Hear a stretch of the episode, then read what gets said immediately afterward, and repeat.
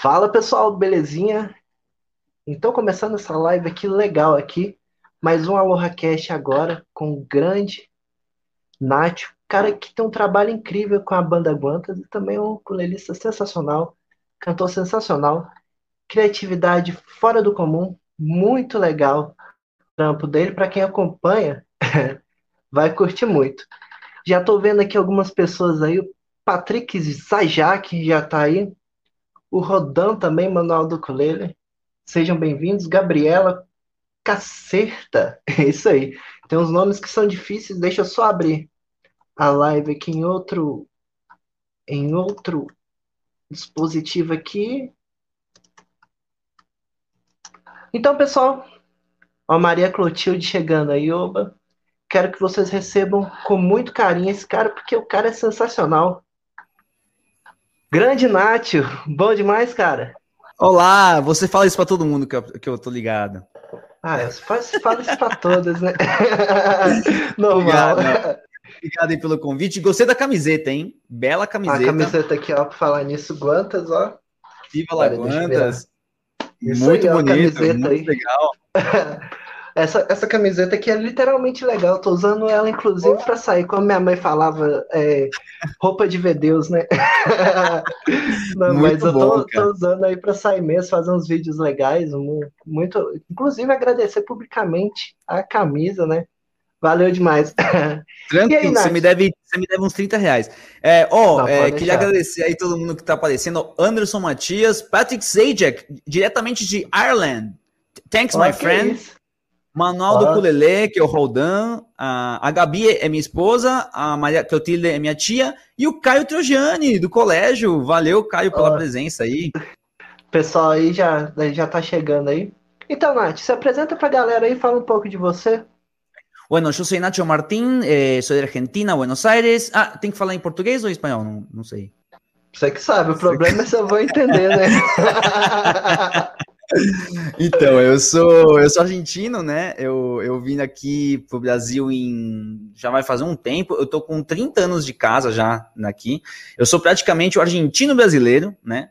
É, eu, eu, fui, eu fui alfabetizado aqui, fui criado aqui. E, poxa, a minha casa é Brasil mesmo. Já me perguntaram: você voltaria para Argentina? Você moraria em outro lugar? E eu falo, cara, na verdade Uh, na verdade, assim, por, por questão de amor e, e, toda a história que eu tenho aqui, não. Questão política me faria duvidar. Mas a gente não, não vamos falar desse tema que tá bem azedo. Mas eu tô aqui faz uns 30 anos e eu, putz, cara, eu, eu tenho banda desde que, sei lá, desde que eu comecei a ter, é, sei lá, desde meus 15 anos, cara, eu tenho banda. Desde 98, como eu sou velho, é, eu tenho minhas bandas, eu lembro que eu ligava pro pessoal, ó, o Caio que tá aí na, na live, eu ligava pro Caio, Caio, vamos marcar um ensaio, ó, tem show, tem gravação e tal. Desde meus 15 aninhos eu já tava sempre por trás das, das gravações de tudo, sempre a, a locomotiva, né, fazendo as coisas para as bandas. E aí foi indo, foi indo, foi indo minha vida e eu comecei a tocar o ukulele em 2010, é, 2010, se eu não me engano. E aí eu, eu, eu comecei a montar a minha banda, né, o que seria o Guantas hoje em dia, em cima do ukulele, né? E Nossa, aí é tudo é interessante. É, e aí tudo é história, né? Porque o, o, que, o, o, que a banda virou hoje em dia, assim, e tal, é, é, trabalho, né? O que você falou, é muita criatividade, é, é, é ir atrás de muita coisa. E é isso, cara. Valeu, Henrique! Au! o pessoal já tá aí. Agora, grande pergunta, ó. Clássico Brasil versus Argentina. Torce para quem? Aquele já botando você na fogueira aqui de, já de bebi água, né? Estrategicamente, já bebi água.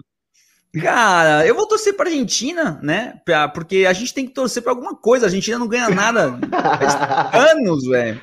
É mas... doido, uma das maiores seleções que existe, velho. Sim, cara, mas por exemplo, na, na, Copa de 2014, eu lembro que tava toda a nossa família junto no WhatsApp e tal, a gente perdeu de novo pra Alemanha na final, que a gente perdeu também em 90. Então, ah, porra, a gente, saco, cara. A gente também não pode nem ouvir falar de Alemanha, né? Pois mas é, você, tem, você tem família que mora lá na Argentina Sim. também? Ou, ou, ou, como é que funciona? Tipo, uma parte veio para cá, outra tá lá? Como é que é? Eu acho que a gente é um bando de corsários, de piratas nômades, cara, porque cada um mora no canto, velho. Oh, perguntaram quantos graus eu tenho. Eu, eu não chego eu não chego a dois graus de, de, de, de óculos, né? De grau. Só que nos últimos anos me incomoda não enxergar. Eu, eu era aquele cara que ficava no ponto de ônibus e, sabe, miopia, ficava tipo vendo, tal, forçava. Aí, eu, não, quando tá chegando eu conseguia ver. Via, olhava para as placas e tal. Só que em 2017 eu comecei a perceber que eu tô ficando velho e me incomoda não enxergar as coisas. Então eu tô. Tanto, tanto é que o, o óculos que eu uso pra banda, até fiquei na dúvida se eu ficava de óculos escuro aqui ou não. Porque na banda todo mundo, todo mundo usa óculos, óculos escuro, escuro, né? Esse óculos aqui que eu uso pra banda, ele também é de grau. Ah, entendi. entendi, entendi. É aqueles que já tem aquela proteção, tipo, é, toda, ele, todas ele, essas coisas. Ele é de grau total, cara. E, tipo, então é muito bom que eu tô sempre de óculos, as pessoas nem, nem percebem que eu tô de óculos de grau, mas eu, eu, eu disfarço. Mas. Ah, não, não, Você tem cinco, cara? Uau! Mas. Minha noiva tem oito. Pra oito? você ter ideia. Caraca, oito. bicho. Ela, é. usa, ela usa lente para poder conter, né? Mas eu não consigo usar lente, bem... cara. Me incomoda. Sério? Não consigo, fico tem doido. Tem umas cara. que são tipo mole, né? Que, tipo, eu vejo ela usando aqui, parece que são mais é. agradáveis assim. Mas só de ver ela colocando aquele negócio lá já me dá uns. aflição, eu não, nem né? imagino encostando no meu olho, velho. É. oh, o Henrique falou que operou em 2010. Eu tô pensando em operar também, cara. Vamos, vamos... Mas então, o que, que eu tava falando? Eu, eu, eu falo demais. Já se perdeu, né? Ó, Daniel ah, Doidão tá aí também, Salete, Henrique, Mano Ukulele.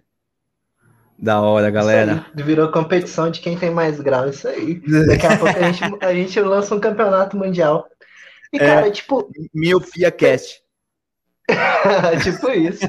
Nossa, é uma boa ideia, você sabe. Eu, uma vez eu vi um curso de uma, de uma mulher que ensinava as pessoas a verem melhor. E ela tava milionária já. Já dá uma grana esse negócio aí, hein? É, tô precisando. Mas você falou, você deu uma, uma introdução assim, a sua história, mas, tipo, sua história com a música mesmo assim começou como, cara? Você veio de outro instrumento, você veio cantando, já veio no ukulele, como é que foi? Você tem tempo aí? Porque eu vou falar pra caramba, velho. Tempo é o que a gente mais tem. Pode falar, manda ver. Ó, oh, oh, Amanda, valeu aí. Oh, Amanda e o Renato estão tendo, inclusive, uma overdose, uma maratona de Nacho, porque na segunda-feira eles assistiram a live que a gente fez na sexta, porque eles não viram na sexta, até porque era restrita a live. Na terça, eles viram o. O que, que vocês viram? Ah, vocês viram a, a, o meu outro podcast que eu, que eu falo de Mundo Geek. Hoje, é nosso podcast.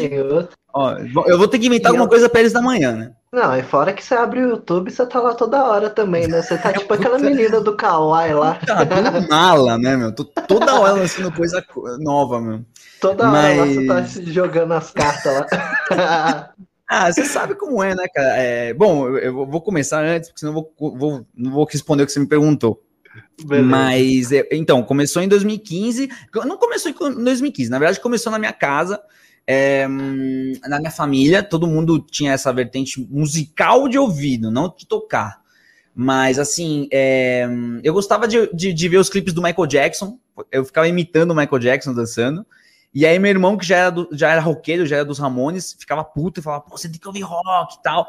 E quando eu tive uns 11, 12 anos, ele me apresentou Ramones, me apresentou Sex Pistols, Guns N' Roses, Sepultura, tudo que é bom, né? E, e aí eu, cada vez mais eu fui, eu fui me desenvolvendo do meu gosto musical próprio, né? O, na Argentina, quando eu era menor, passou um mosquitinho aí. Passou um mosquito aqui na minha frente. é, então, o, o, meu primo é, é baterista até hoje, e quando eu era pequeno, bem, bem pequenininho, ele tinha uma banda com meu outro primo, que é o Facundo, e eles eram trash metal. Eu nem lembro que eles tocavam, mas eu achava fantástico aquilo, né? Então eu sempre quis ter uma banda. Daí a minha mãe, quando a gente também era moleque, sempre ouvia Martinho da Viola, Mercedes Sosa, sempre fazia eu escutar muita música e tal, para tentar desenvolver minha parte é, auditiva, não sei, coisa de pai e mãe, né? E meu pai era aquele cara que toda vez que lançava um CD, meu pai sempre tinha. Assim, lançava Jorge Ben, meu pai tinha. Lançava Gilberto Gil, meu pai tinha. Andrés Calamaro, Los Fabulosos Cadillacs, tudo que você quiser de música, meu pai já tinha, é impressionante. Então, Legal. hoje em dia, meu pai voltou para a Argentina, ele mora em Córdoba, a minha mãe mora metade em São Paulo, metade em Buenos Aires, e meu pai, meu, meu irmão mora aqui perto em Perdizes. Né? E, e aí, o que aconteceu? Eu, eu fui crescendo, e em 2000, não, ó, oh, minha mãe aí, é, olha, estou aqui, ah. é, a Gabi Nossa, falou que... Maria. A Gabi falou que eu sou Nachoflix. Nachoflix. Ah, falou também. e, então, e aí o que acontece? Eu, eu acho que eu devo ser uma pessoa Oh, Edu, Edu, hola, acá Edu de Avellaneda. Dudu, gracias, Edu. Dudu, um grande abraço para vós. Então... eu acho, acho muito, muito legal essa coisa de virar a chave de idioma, assim, a hora que quisesse. Um dia eu ainda vou conseguir fazer uma parada dessa. If you want, you, we can speak English too, man. Mas acho que melhor não. É, mas eu, é que, eu sou, tipo, eu, só, só, um, só uma pergunta aqui. Tipo, claro. você já chegou a confundir, já chegou a confundir idioma, assim, falar português na Argentina ou argentino? Já. É, é portunhol, né? É, é, é quando a gente mistura português com espanhol. É, o, o, espanhol da Argentina é castelhano. É, o, ah, tá. o, espanhol, o espanhol da América é castelhano. E o espanhol ah, da, da Europa é, é, o espanhol, digamos, né? Mas assim, eu, o que acontece? Eu, eu, eu, eu, morando aqui, eu sei todas as gírias é, brasileiras, eu falo português, claro, assim. Quando eu vou para Buenos Aires, as pessoas percebem que o, o meu sotaque é, já é mais abrasileirado, entendeu? Então, muitas vezes eu falo lá com as pessoas, eles ficam me olhando assim, sai meio estranho e tal. Então, eu, eu, eu, eu, sou eterno forasteiro, porque aqui eu sou argentino e eu sou brasileiro. É Entendi. Ô, oh, ah, professor... Um salve aí pro, pro Marte, filho pro do Mar... professor Zé Coide aí. O grande Martim, muito bom. É, Nacho Jota. Nacho Jota. Todos juntos falamos portunhol. Ah, isso é legal. Eu, eu particularmente, eu, eu vejo, assim, esses, essas vertentes do espanhol, assim, tipo, para mim não tem muita diferença, né? Mas para vocês devem ter, tipo, quando a gente escuta português de Portugal, a gente já tem aquela coisa diferente, assim, né? Mas, cara, é. não é daqui, não.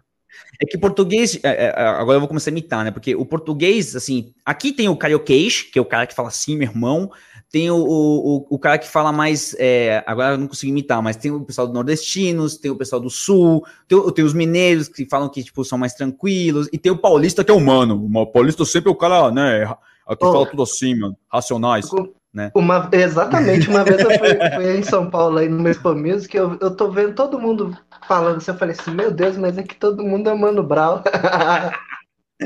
E, Você e, até começar, fé em Deus, que ela é justo. o que é, meu irmão? E aí, o que acontece? Na, e tem o português de Portugal agora, boys. Só que na Argentina, o espanhol da Argentina é mais tipo o paulista. É aquele espanhol um pouco mais fechado, que fala cache, que fala assim desse jeito. O espanhol da Espanha é, é diferente, conho. O espanhol da Espanha é assim, todos falam desse jeito, como se fosse Muda a entonação? Muda pra caramba. E se vou para México, não, não todos assim, que te passa, ué. Então é muito diferente em todos é. os países, cara. Tipo assim, o Brasil tem suas coisas internas, mas a América tem cada país fala de um jeito diferente. O, o chileno fala diferente do, do argentino, enfim. É, e... tipo, seria tipo sotaques mesmo daqui, é. né? É, é muito Entendi. louco isso, cara. Eu, eu, eu tive a, a, a, oportunidade de saber tudo isso. Primeiro porque minha mãe é, é, fala mais línguas que eu. A minha mãe fala também italiano, francês e alemão. A minha mãe é poliglota, eu sou, eu sou trilingue. Ela é... ela é muito mais crânio não, falar, que eu. Falar alemão, para mim, tá no nível totalmente diferente do, do resto da humanidade. Porque não, não tem como, cara. Tem a impressão tem que aquele negócio é muito difícil. Aquelas, muito difícil. As línguas dos Tchuskis, Traskis, é, não sei o que.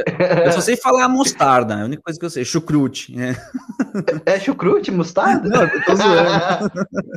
Você fala é... isso pra mim que eu não sei nada, você mal mal tá sabendo português, não acredito. Mas, ó, deixa eu voltar então. Aí, é, olha, é, pedi dois combos de nacho com guacamoles, quatro tacos e quatro burritos para curtir essa live. Gostei de saber, cara. Ah, isso, aí, isso daí, ó. É... Grande, grande professor Zac Wild, eu acho o apelido dele muito legal. é, porque parece Zac Wild, né? Que é o guitarrista do é, Ozzy Osbourne. guitarrista do Ozzy. muito, muito bom. Ele, inclusive, fala que é selvagem, então, tipo, tudo a ver, né? muito bom. então, e aí, quando eu tinha meus 15 anos, eu, eu já fã de Ramones, de punk rock e tal, eu, eu decidi fazer uma banda. E eu fui muito influenciado por um cara que estudava com a gente na, na, na aula, na, no colégio, que era o Fernando Poico. O Fernando Poico, para a idade dele, que a gente estava, sei lá, sétima, oitava série, ele já era maior que eu. Não sei se ele é repetente, não lembro disso. Mas ele, mano, ele era o cara que já tinha ido no show do Offspring sozinho, já tinha ido no show do Ramones, já tinha ido no show do, do Iron Maiden, do não sei quem. O cara, mano, um roqueiro, assim. E aí é, eu fiquei sabendo que o Bigode, que era um cara da nossa sala, tava fazendo aula de bateria, e o cara da outra sala tava fazendo aula de guitarra, que era o Fred. Aí eu falei, mano, é, eu não sei tocar porra nenhuma, Mas, pô, sei lá, eu pego as letras aí eu canto alguma coisa. É, o Poico, que era o cara, né, que eu te falei que era maior que eu e tal, e falava que tinha uma, que era roqueiro, e eles falavam que sabia tocar baixo. E eu falava, mano, você, toca baixo na minha banda? E aí eu, eu canto na minha banda, né? Nem existia. E aí eu, a gente marcava ensaio na casa do Bigode, né? Na lavanderia da casa dele. E aí a gente. Aí sempre que tava chegando perto do ensaio, o Poico ele furava. Ah, não, vai ter operação do meu cachorrinho. Ah, não, não, sabe o que é? O liquidificador quebrou. Não, o leite tá azedo. Aí eu falava, porra, meu. Aí um, um dia eu falei, meu, é, pro Fred, o Fred tinha umas três músicas que a gente falava, nossa, o Fred sabe compor, ele é um gênio. E as músicas eram tudo punk rock, assim. aí eu fui fazer uma aula, eu, aí eu falei, o que, que falta na banda? O baixo? Bom, o, o Poico, o Fernando Poico. Fernando, você pode então ir para a voz e eu vou para o baixo? O baixo falam que é mais fácil, tem menos cordas. Então eu fui fazer uma aula só para aprender a, a, tocar as músicas que o Fred fazia, pra você ter uma ideia. E aí, e aí eu fui lá, eu, eu, tirei as músicas dele, e aí eu, sem saber as notas, só sabia a, a primeira, sei lá, nem sei o que eu tava fazendo naquela época. E aí eu tirei as músicas dele e falei assim, galera, tô pronto, vamos ensaiar. E o Fernando não foi no ensaio, né? E aí sobrou para mim cantar. E aí começou. É, ele também faltou no primeiro show, a gente chamou um cara para cantar no lugar dele, depois a gente percebeu que eu podia cantar. Então, no começo, de, no, come, no final da escola, tipo, oitava série até o terceiro colegial, eu é, era o cara que tocava baixo e cantava na minha banda, e a banda era meio punk rock, meio hardcore, meio pesado, assim. E, e aí, quando a gente gravou nossas. Aí eu fiz outra banda dentro do colégio e tal. Aí eu percebi que eu não sabia cantar, que era horrível minha voz, eu não tinha dicção, eu não tinha grave. Eu desisti. Desisti da, de, de cantar. De cantar, desisti. Só fazia backing vocal. E eu tava falando mais de 98, né? Eu, eu pularia para 2008 agora, porque aí em 2008. Anos, assim, que, que é, pulo é, gigante. É tipo, é, tipo, aquele pulo na, na, na, timeline. Agora a gente tá tipo parecendo The Lost, Lost, né? Tipo, quando é, tipo vai, isso daí. Volta. é, tipo, seriado, né? Netflix. E aí, em, 2000, em 2008, digamos, eu já tinha experiência de 10 anos em bandas, porque era tipo futebol para mim. Eu entrava numa banda, fazia show, fazia show, gravava uma demo, já ia para outra. Então eu passei 10 anos da minha vida saindo e entrando de bandas e tocando muito. Eu, eu toquei no Sul, toquei em Santos, eu toquei no, em Minas, eu toquei em um monte de lugares, assim, Camanducaia, é, Água de Lindóia, sei lá, um monte de lugar. Nossa. E aí eu desisti. Em 2008 eu, eu falei, agora eu desisti de vez, assim. Eu falei, chega, chega. Eu, eu, em 2008 eu já tinha o meu filho, né? O, o, meu filho Valentim. Hoje em dia ele vai fazer 14 anos, então na época ele era um gurizinho. E tava muito difícil financeiramente, as minhas bandas nunca tinham dado certo em nada, nunca ganhava um centavo, nunca dava certo. Assim, não, porque... mas vocês saíram para tocar em tantos lugares assim, não, não conseguiam nenhum cachê? Não conseguia, porque a gente era. Primeiro que a gente era jovem, né? A gente tinha uns em média uns 20 anos, e a gente era do punk rock, hardcore, a gente não pensava em, em negociar um show com o dono de, da casa, a gente pensava no quê? Em fazer a festa, em promover, em ficar famoso, sei lá, é, é, eu, eu tava lembrando hoje com uns amigos que eu tava divulgando... Era o sonho dos anos 2000, né? Literalmente. Literalmente. Pra você ter uma ideia, eu tava lembrando com uns amigos hoje que lá pro ano de 2000 e pouco, o, um amigo meu, que é o Yuri Nishida, me ligou e falou assim: velho, você gravou uma demo lá no Ink Studio, porque achei muito bom. Aí eu passei o telefone para ele do, do Nimbus Studio. O Yuri era o fundador do NX0. Então o NX0 ah, gravou a primeira demo deles no Nimbus porque eu dei o telefone dele. Tipo, nossa! Nossa, velho! que isso, velho! Todo mundo se conhecia nessa, nessa cena underground, mas, tipo assim, as bandas não davam certo porque a gente não pensava em gravar um, um CD bem direito, assim, que nem eles pensaram em fazer. E, e, e quem, quem financiou a demo do, do NX0 foi o Ângelo, que era o dono do Nimbus. Quando, quando a molecada foi lá tocar, fazer uma pré, o cara falou, mano, esses moleques são bons. E foi ele que vendeu pro Rick Bonadio a banda. Então, Nossa, se, se, você não tiver a sorte de ter um empresário que banque o seu trampo autoral, você vai sofrer, amigo. É, e eu sofri, eu sofri 10 anos da minha vida, tipo, só. Não, eu vou fazer um CD com uma nova banda agora e agora vai dar certo. E não dava, cara. E aí, em 2008, eu falei: chega, mano. Chega, chega dessa porra, vou, vou, vou fazer outra coisa na minha vida, chega. E aí, eu fiquei estudando, né? O, o, que, o que, seria bom para uma banda dar certo? O que, que tá faltando, né? E aí eu percebi que tinha e, e, existe até hoje as bandas covers, as bandas autorais, as duas não fazem, né, uma que a outra faz, não. né, tipo, elas não se misturam. É. A de cover, se... é, a de cover só quer fazer cover para ganhar dinheiro, autoral só quer fazer autoral para ficar famoso, porque ganhar dinheiro não ganha. e, e, é. e, e, aí foi, foi indo, cara. E aí em 2008, eu, quando eu desisti, E, e olha que engraçado como é a vida, né? É, eu tava todo. Vou falar mesmo, vou falar português, claro. Tava todo fudido de grana, tava fudido na vida. Tinha um filho, recém-pai, eu tava todo perdido. E, e aí, quando eu tava, sei lá, eu, eu, eu, eu tava só brincando, assim, tocava alguma coisa, compunha alguma música, mas eu decidi de banda. Eu fui chamado nessa época, olha só, hein? Eu comecei a ouvir muito reggae, comecei a ouvir muito ska e comecei a ouvir muito rocksteady. Mas antes que eu pudesse fazer o projeto que eu viria fazer depois, eu fui chamado nada mais nada menos pelo Tadeu Patola, que é um produtor muito famoso que descobriu o, o Charlie Brown Jr. em Santos para fazer parte de uma banda que estava produzindo na época. E, e eu, eu, que tinha desistido da música, basicamente, tava meio desanimado. falei, puta, mano, acho que eu sou mó ruim, velho. Acho que eu não vou conseguir dar conta disso, não. E aí eu levei meu baixo, ele, eu pedi as notas, não quiseram me dar, eu tive que tirar tudo de ouvido, 11 músicas no estúdio. E aí eu cheguei e falei, mano, quer saber, velho? Eu vou, vou apavorar nessa porra. E aí eu cheguei, fui, fui tocar uma galera que eu nem conhecia, só entrei no estúdio, opa, beleza, beleza. Vai, um, dois, três e bom, comecei a tocar. Aí de repente só vejo a, a carinha do Tadeu assim, apareceu assim, sabe, na técnica, e fez assim. É, isso aí. Aí eu conquistei o produtor, né? Aí eu conquistei Não, o produtor. Mas é isso aí. Conquistei a banda. Então eu entrei, entrei nessa banda aqui, olha só, hein, em 2000 e, e, e, de, de, 2010 Caraca, tempo, hein? em 2010, ah. eu entrei nessa banda que era produzida pelo Tadeu Patola e tinha um empresário que chama Guto Cavalcante que tava bancando os ensaios, clipe, CD e tudo. Tinha como dar errado? Deu. Deu, Deu. errado? O que, que, que, que aconteceu? O que aconteceu? Nessa época, sem eu saber, eu tinha 10 anos já de experiência no, no underground. E eu sabia que tinha que ligar para os amigos fazer os ensaios, as gravações, os shows e tudo. E você tem que ligar para os seus amigos também para eles irem no, no, nos shows e para os seus, seus, amigos também virem nas lives. Tudo que a gente faz, a gente tem que chamar os amigos. Porque sem outros seres humanos, a gente não é nada, entendeu? Só que os moleques achavam que o jogo tava ganho. Não, a gente tem produtor, meu irmão. Não, a gente tem o, o cara bancando pra gente esse bagulho, meu irmão. Eu falava, pô, isso é nada. Legal, parabéns. Vocês vão começar do zero com um CD e com um clipe. Muito bom mas vocês têm que correr atrás dos bagulho, velho. Não é assim, não cai do céu. Nada cai do céu. E os caras não quiseram me ouvir, eu era o mais velho, a banda não era minha, porque era deles, então o que, que eu fiz? Eu fiquei quieto, aproveitei, fiz uns shows lá, curti a vida e tal. E aí, obviamente, né, todo mundo era moleque, eu, eu era o mais velho ali, e eu já tinha meus 26 ou 25 anos, e os moleques tinham 17, 18, e, e, e, eu me senti um velho ali e tal, só que, tipo, né, eu aparento ser mais novo, eu acho. Então não parecia que era tão mais velho que ele. Não, eu achava que você era bem mais novo mesmo. Quando você falou, um filho de 14 anos, comecei a tocar com 15 anos em 2008.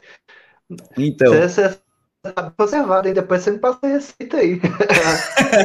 é muita cerveja. E aí, cara, ah, é, entendeu? E não, e aí pra, pra, acabar essa fase, que eu chamo a fase 2 na, na minha música, eu, eu acabou essa banda, eu mandei todo mundo daquele lugar. E aí eu me mudei nessa, nessa época para um AP, para um, uma república, com, com uma amiga minha que é a Fê Flood, com o, o, Cadu. O Cadu era o caracol que tocou no, no, no Sugar Cane, no Fist, no, no, no Reitinho. O Cadu era foda. Você conheceu essa galera toda aí dos anos 2000? Eu, eu já tô começando, você tá falando é. de que era hardcore, mas eu tô achando que isso era emo. Também. Ainda mais com aquela fotinha daquela, daquela franjinha lá. Sim, cara. Eu vi uma foto sua hoje que era emonejo, hein, cara. Emonejo. Bem isso mesmo. Eu pus lá, tipo, eu tava mexendo umas fotos, achei aquilo lá, falei assim, não, vou ter que postar isso daqui. Engraçado, cara. Ó, oh, peraí, só, só deixa eu parar pra falar com a galera. Ó, oh, o Danilo Doidão, vamos tocar uma guita, Nacho. Um tango, sim. Um tango. É, o Dudu, não sei como se diz em português, pero em espanhol, babero para la mamá. Minha a, a, minha tia Maria Clotilde, super bem, tô gostando. O, o, Zeca falou que eu sou um mito, obrigado, cara. É, ateliê na. Não sei se é bom, porque mito não existe, assim como presidente. Ateliê na praia, casamento. Salve, galera. Live top. Victor Cara, eu tô aprendendo a tocar o ukulele, muito bom. Renato Salamon. O Renato é, é, o, é o Nacho também. E, é, é isso. Também? É, porque é o Renato, né? É o Nacho. É, se a galera ah, se fortalecer e se ajudar, fica menos difícil para todo mundo. E o manual do ukulele, o Nath está conservado na serva. é isso mesmo. É cara. tipo assim, álcool, né? Álcool puro ali, você põe as coisas, fica é, conservado. É, chile, é, é, tipo isso mesmo. E bom, e aí o que aconteceu? Quando eu me mudei para esse AP, ainda continuava quebrado, sem, sem um tostão no bolso. E, e, eu resolvi me dar um presente. É, e eu queria me dar um presente musical, assim, cara, para iniciar uma nova fase, porque nada tinha dado certo, inclusive essa banda que eu tive muito perto, digamos. Eu tinha um produtor e tinha um empresário, cara, não tinha como dar errado e deu. E aí eu falei, quer saber, foda-se o, o, hardcore, foda-se o emo, foda-se o. Isso já era em rock. 2010, né? 2010. Eu falei, foda-se tudo, cara. Eu vou fazer uma banda. Eu, eu acho que, tipo, essa época aí foi a época que o sertanejo começou a crescer, o rock começou a decair. Talvez tenha um pouco de responsabilidade nisso daí.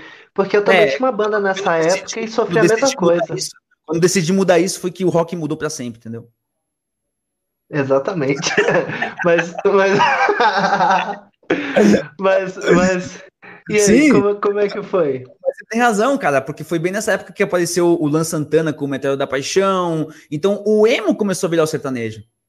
É, é, e se... ali tava no finalzinho, restart, aquelas coisas assim que tipo, o pessoal já tava meio de saco cheio, então Sim. Foi, só, foi só um pulo.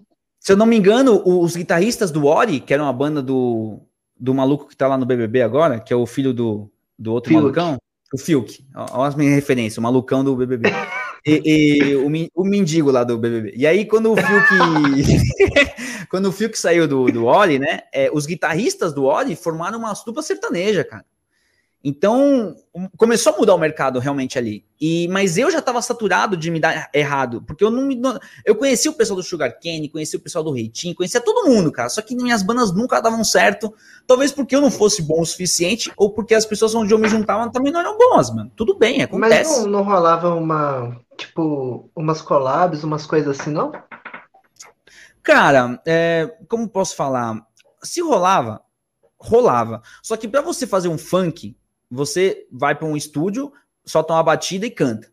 Para você gravar uma banda de, de rock, a gente sabe que é muito mais difícil. É, nem, nem, se fala uma banda de ska, né? Porque tem metais e teclado. Mas é, é, você foi para uma coisa estúdio, mais fácil, só isso. Com certeza. e, e, aí você tem que ter grana para você gravar a sua banda. Então, tipo assim, eu não tinha grana, cara. Então, tipo, eu ia pros estúdios, eu, ah, eu quero fazer uma demo na minha banda. Quanto que é? Ah, 1.500 reais fazer uma música. Como? Tinha como. E aí. E naquela época era muito dinheiro, era muito mais dinheiro do que hoje. Muito mais dinheiro, cara. Eu, eu conheci, por exemplo, o pessoal que era do. do... Ó, meu irmão aí também, Horácio Martim. Ó, o Álamo aí. A, a, audiência, a audiência sul-americana só tá crescendo. Ó, o Renato tá falando que a galera tá pedindo a Anitta. Sabe o que, que é isso? Ah, sei. É uma, eu vi é na live, eu vi na live. é uma piada interna. Quem quiser aí, pede a Anitta aí nos comentários, por favor. O pessoal já tá pedindo a Anitta? É, tá, tem que pedir. É, ó, daqui a pouco eu vou responder o Alamo, que ele falou melhores três bandas, melhores três vocalistas, melhores três filmes. Uau, que exigente. Nossa, três, três coisas bem legais.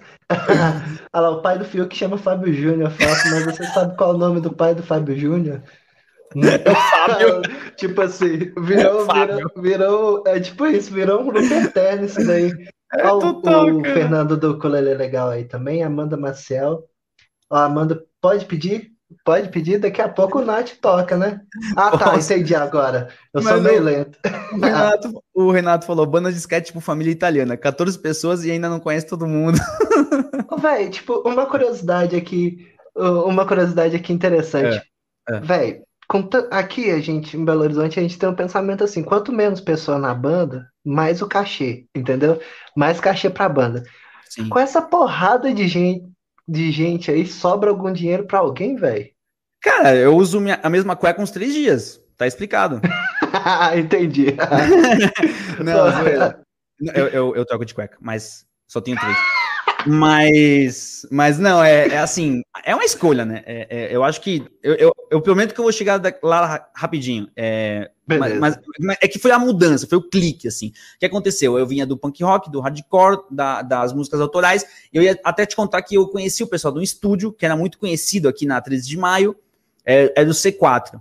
E, e, eu ia no C4 com meus dinheirinhos contadinhos, e você via que passavam várias bandas, tipo Level 9, Dead Fish várias bandas fodas que já tinham um certo nome e todas gravavam uns puta dos CDs fudidos e quando a gente ia gravar, nosso CD ficava uma bosta. Talvez porque a gente era ruim, entendeu? Então, por mais que. É, tinha uma banda chamada Vida naquela época, que era do Ramon.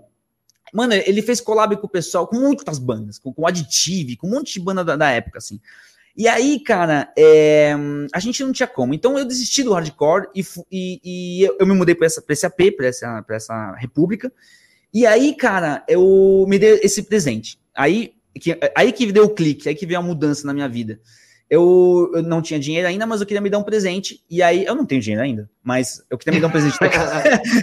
mas eu tenho mais dinheiro do que naquela agora, época. Agora eu consigo comprar um ukulele, pelo menos. Mas aí, naquela época, eu falei, mano, eu quero comprar um presente. E aí eu falei, vou comprar um baixo, caríssimo. Vou comprar um violão, caríssimo. Uma guitarra, caríssimo. Um pedal, caríssimo. Um cabo, caríssimo. Puta que pariu. Aí eu fui um leilão que tinha um, um Oh, o pessoal tá batendo panela, tá pedindo a Anitta aí, pessoal. Vamos pedir a Anitta.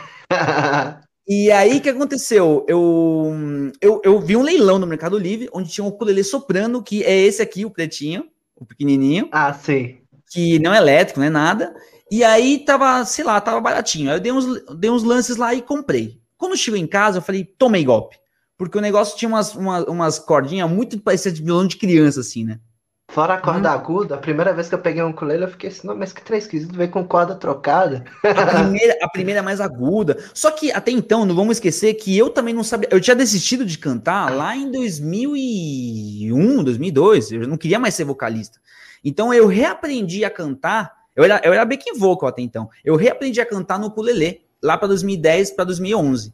E falei, cara, eu preciso de um cara na minha banda. Porque, porque desde 2008 eu tava repaginando na minha cabeça como seria uma banda muito boa para se fazer. E aí eu pensei, cara, eu preciso de um cara que seja engraçado, idiota, doido, cara de pau. E só conheço eu que consiga fazer desse jeito. e aí eu vou ter que aprender a cantar, velho, não tem jeito. E aí, desde então, eu comecei a, a, a fazer esse projeto com o ukulele. E como desde 2008 eu comecei a ouvir mais reggae, mais ska, eu, eu não sei por que eu comecei a ouvir mais reggae, mais ska. Talvez seja um chamado de já divino, assim. Mas é, eu comecei a ouvir esse tipo de música e comecei a falar, porra, eu acho que se eu tocar isso no, no, no vai, dá jogo, tá ligado? Acho que faz sentido, né? Agora só faltava chamar banda. Mal sabia eu que ia demorar mais uns 10 anos pra ter uma banda decente. é uma saga, cara. Isso, é da, isso daí era em 2011? Como é que era? 2010? 2011. 2000, é, não, é, então, mais incrível é que você, tipo, achou um ukulele no Brasil em 2011, assim, tipo, todo mundo tinha que comprar no eBay naquela época. Eu comprei no Mercado Livre num, num leilão, cara, foi impressionante. Que loucura, e aí, velho. aí na, na, minha timeline, no meu Lost, eu pularia para 2018 agora, pra gente já começar a chegar perto da, da nossa vida atual. Mas é, no inteirinho disso, eu comprei o, o, esse concerto aqui da Epiphone, que por um tempo, foi, foi o primeiro ukulele que eu, que eu resolvi plugar e, e ligar uma pedaleira nele, esse aqui é um violão que, desde, comprei em 2005 e não afinava a cisinha, eu acabei cortando ele, fiz ele uma estante.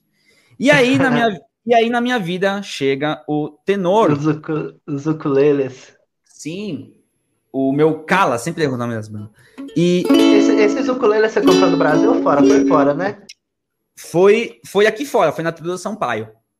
Ah, entendi. Como é que é esse ukulele? Fala um pouco dele aí.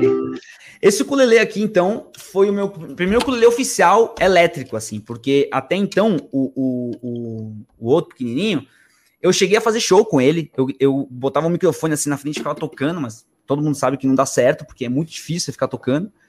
E, e aí, o que aconteceu? Eu, eu, olha só, que isso aí é muito doido, porque lá para 2011, eu fui chamado para participar de um reality show, que chama Os Hermanos perdidos no Você Brasil. Você também é mó aleatório, né? Você é tipo Ronaldinho Gaúcho, cara. Tô, tô, sou tipo um bruxão, cara. Tô em todas, e, e aí eu levei esse meu ukulele pra lá, pra viagem. A gente recorreu ao Brasil, a gente saiu de Foz do Iguaçu até Natal, a gente, numa Kombi.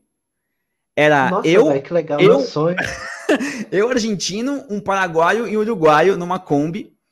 E é engraçado que, que eu, eu tive que falar desse jeito aqui, cara, porque era ridículo eu participar de um programa onde os irmãos do Brasil e eu falava português corretamente. Então eu fiquei falando desse jeito aqui durante o, o, reality show inteiro. Quem quiser assistir, tá no Prime Video. Eu não divulgo muito, mas tá lá Sério, inteirinho. Tá inteirinho. Como é que chama esse negócio aí que eu vou procurar?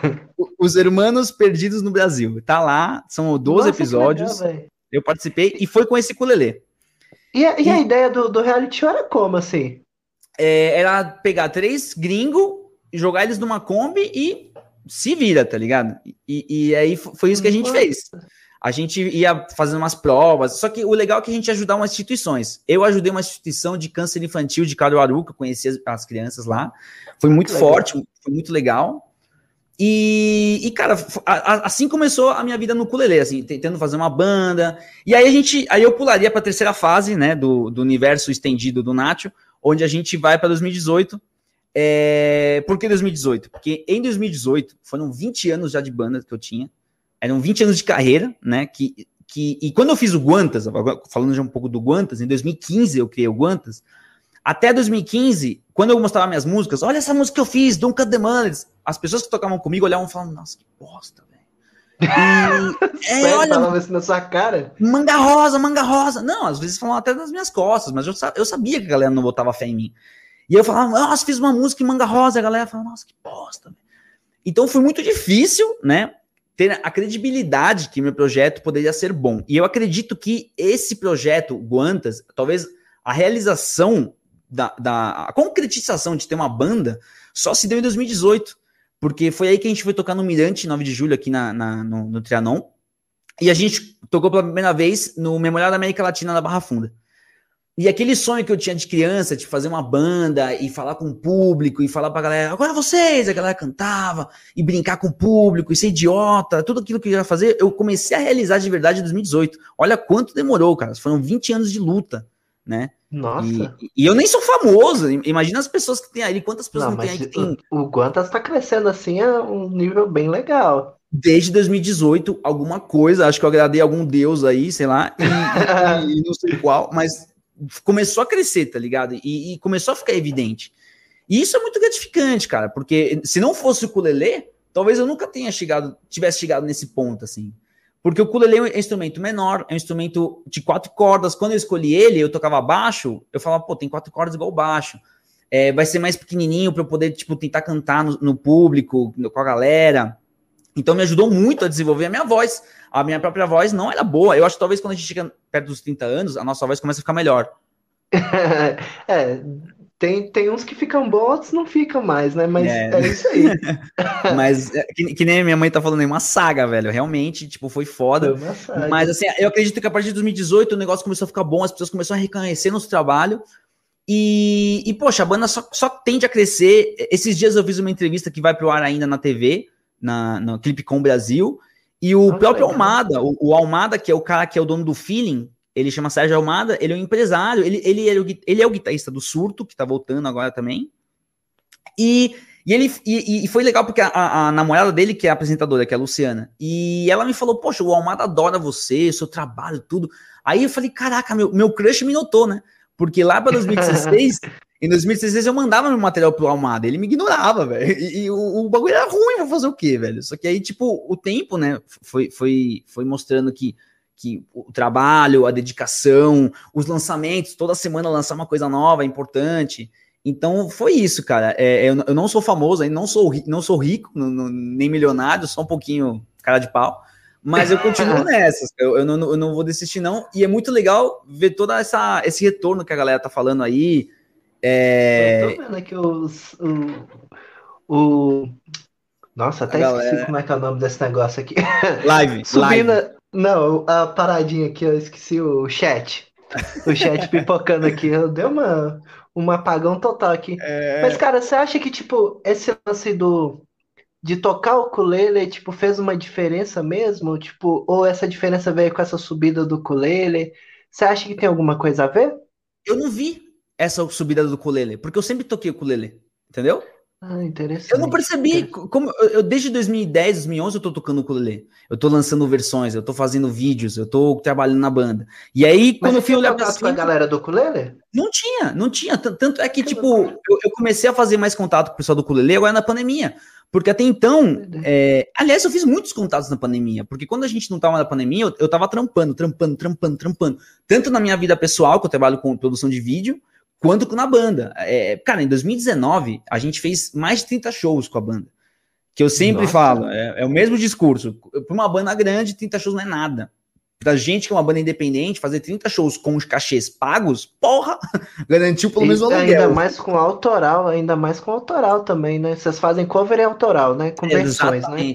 Esse é o grande lance do Guantas. O Guantas é aquela banda que em 2008 eu tava falando, cara, eu preciso pagar minhas contas, mas eu preciso tocar as músicas que eu gosto de fazer. Então eu tenho que fazer uma, uma variante ali. Então o que, que, que, a gente faz no Guantas? A gente faz versões. Eu não chego a falar que são covers, né? Porque se você, se eu te der uma versão, por exemplo, Offspring, Pretty Fly for a While, e eu te der, uh, Marcel, amanhã tem show. Aí você vai tirar a música. Você vai ver ela no show, você fala, puta que pariu Não tem nada a ver. O que, que tem que fazer agora? então os moleques se, se ferram ali tocando e tal. Hoje em dia já tá todo mundo decorado assim. Mas todas as músicas que a gente faz em, em, em, cover não são covers, são versões, né? Eu faço questão de não fazer cover até hoje, só que é um cover do meu jeito, a minha maneira. E, ah, e, as, e as músicas autorais são músicas para cima, são músicas de histórias engraçadas, é, histórias ácidas até, porque tem a, a da minha vizinha, que, eu gosto que, dessa pra caramba. É uma doideira, cara, que é uma, uma, uma, música realmente de que fala de uma história real que eu passei por isso. Sério e, mesmo? É, a minha vizinha era um inferno de pessoa e eu não conseguia fazer nada. Tipo, e aí eu catei que fazer uma música pra ela que não é nada romântica, assim, né? E, Acabou e, que ela ganhou uma música sem saber, né? É. E aí o que acontece? Eu, eu fiquei trabalhando, cara, e quando eu fui ver, Agora o ukulele é uma febre. Eu falei, caramba, sério? Nem tava sabendo. Eu perdi essa febre aí. E aí, e aí eu conheci o Miguel, o Miguel Rocker, que tem a, a carreira solo dele. Conheci o, o, o, Nossa, quando começa a live, eu esqueço todos os nomes. É, o ukulele insano. Tem o, ah. o Godolele, que é o Henrique. Tem o Manu, o, o, Manu, que é lá do Maranhão. E comecei a conhecer o, o pessoal do pessoal do punk, né? Sim, sim, que o pessoal do punk, que é punk e o clelê, né, que eles fazem, é muito é, louco. tipo, um nicho assim desse tamanho, assim, né, os caras foram lá no... Muito, muito louco, doideira.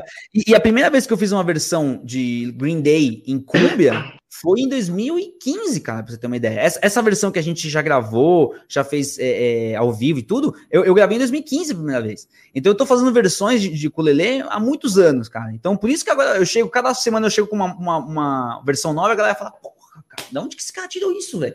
É porque eu fiz isso lá atrás, né? Então. Ah, entendi. É, é, só um fruto de trabalho que vem sendo feito há muito tempo, assim, né?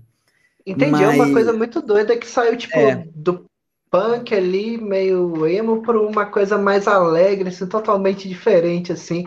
Sim. Tipo, do baixo pro ukulele, você foi bem extremo, é. vamos falar assim.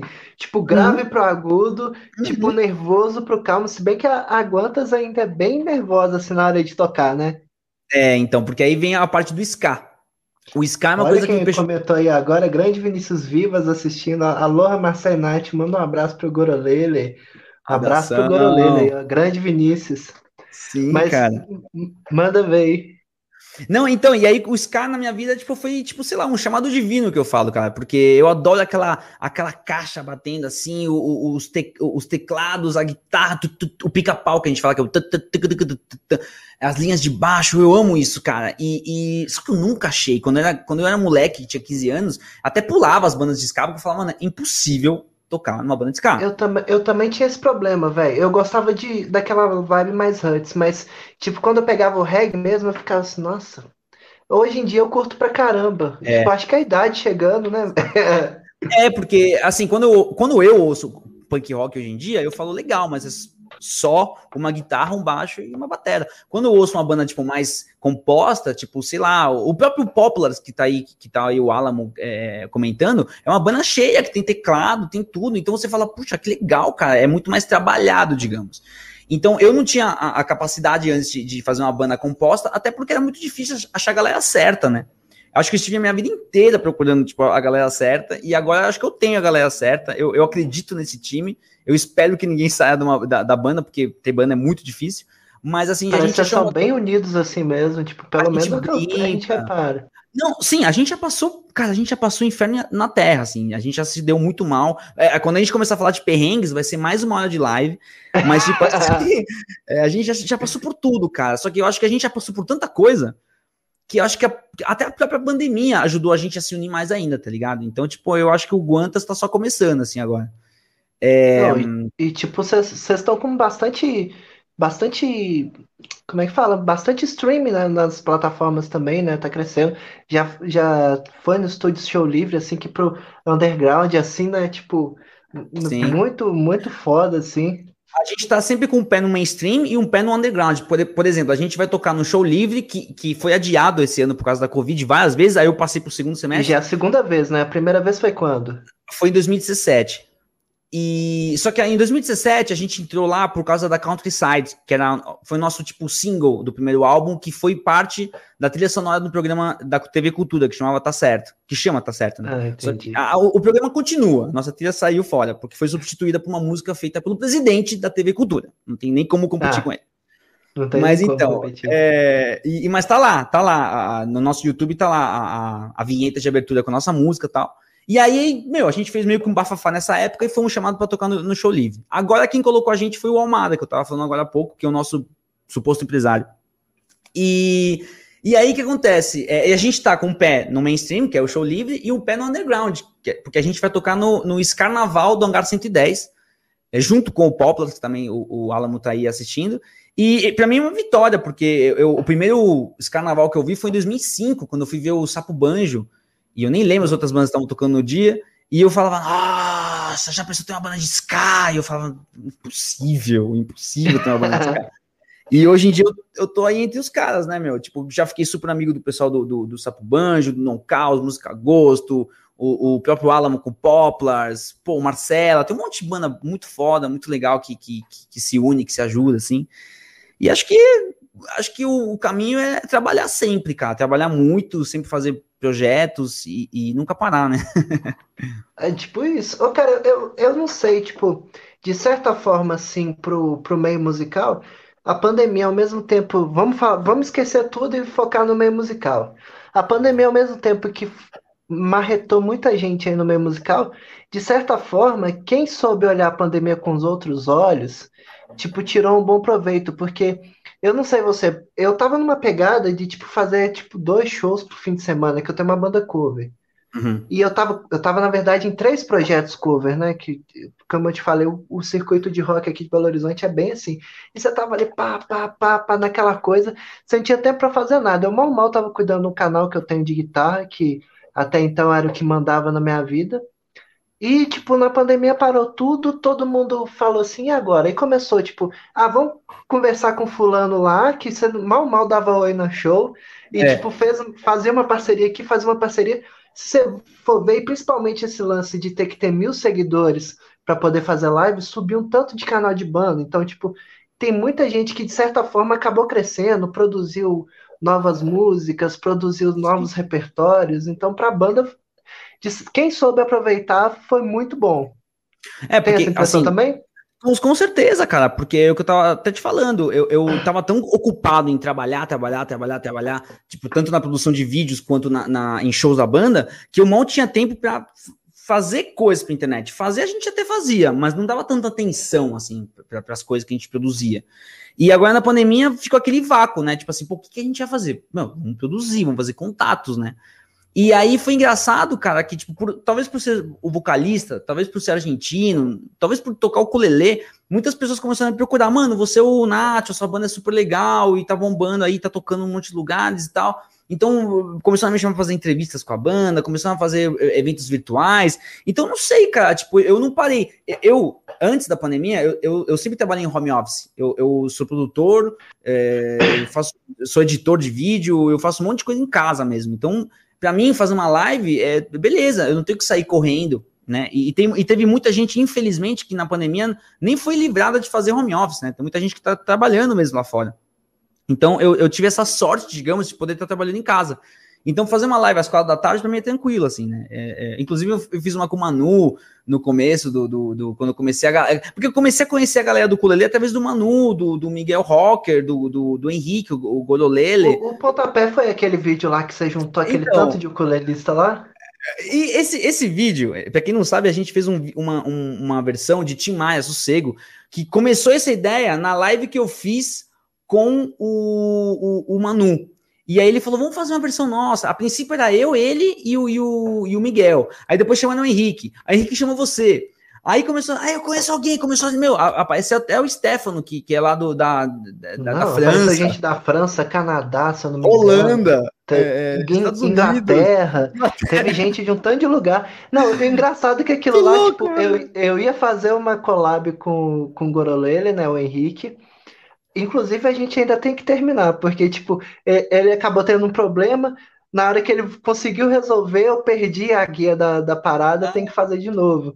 Mas, tipo, aí ele falou: Marcel, olha aí, esse cara aí, ele tá fazendo uma, uma collab aí. Tipo, ele fa falou assim: tipo, vamos entrar aí também. Eu falei assim: mas como assim? É, tipo, como é que vai funcionar? Ele falou assim: ah, chama ele aí e, e, tipo, esse daqui é o áudio, você grava alguma coisa manda lá pra ele e pronto. Aí foi eu que te chamei, assim. Tipo, fiquei assim, velho É. Chega um cara, velho. Me falaram aí que tem uma collab, meio sem jeito, assim, com aquele medo, não, nem te conheço, velho. E na hora que eu vi aquele projeto fechado, foi a primeira vez que eu vi a Guantas, porque quando o Henrique me mandou, eu falei assim, eu vou ver quem que é o cara primeiro. Porque tem umas collab que às vezes rola que, tipo, você não consegue nem entender o que, que tá acontecendo, né? É. Aí eu fui lá e falei assim, nossa, que banda boa, velho. Eu vi o. Acabei caindo no show do. No show livre. Oh. Falei assim, não, velho, que banda boa, que legal. Eu vi lá as collabs que estavam rolando no canal. E tipo Muito assim, eu falei assim, não, o negócio vai ficar foda pra caramba. Na hora que chegou o resultado, velho, velho, eu sou maluco com metal, velho. Tipo, maluco mesmo. É muito difícil você achar alguém que toca metal nesse mundo, viu? É difícil, cara. E aí eu mandei para os meninos lá, né, com o pessoal, eles mandaram ver. Chamei até um amigo meu que, que, que é de uma ex-banda minha, que, que, que, que era o Guto na bateria, um amigo dele que tem o baixo Lele, né, é, o Bess. Cara, eu chamei uma galera que eu podia. Acho que tem umas 20 pessoas nesse vídeo aí, cara. Eu e... acho que tem mais, velho. Acho que tem mais que 20, viu? Tem umas 30 ali fácil, viu? Ó, acho que agora veio um comentário pago aqui do Renato. Guantas é a melhor banda com a melhor energia. Muito obrigado. Seu dinheiro vai ser positado amanhã. é, mas, mas, cara, é, mas, mas é assim, cara, eu, eu, eu, eu como, como eu trabalho com vídeo, o ano passado eu fiquei muito carente em, em, produção, assim. Então eu comecei a fazer as, as, as collabs, assim, tipo, falando, mano, pode vir, pode vir. E para mim é um desafio, né? Como é que, será que eu consigo fazer uma live, um, uma live, uma collab com muita gente? Ah, vou tentar conseguir. E aí foi, cara. E aí deu super certo. E agora esse ano eu tô mais relutante, assim, em fazer collabs, porque eu, agora começou a aparecer mais trabalhos, assim, de produção de vídeo, e agora eu não tô com muito tempo para fazer, na verdade. Então eu tô até é, negando. Você também virou a menina do Kawaii agora? É, cara. Toda hora que abre o vídeo tá lá você jogando carta nos outros lá.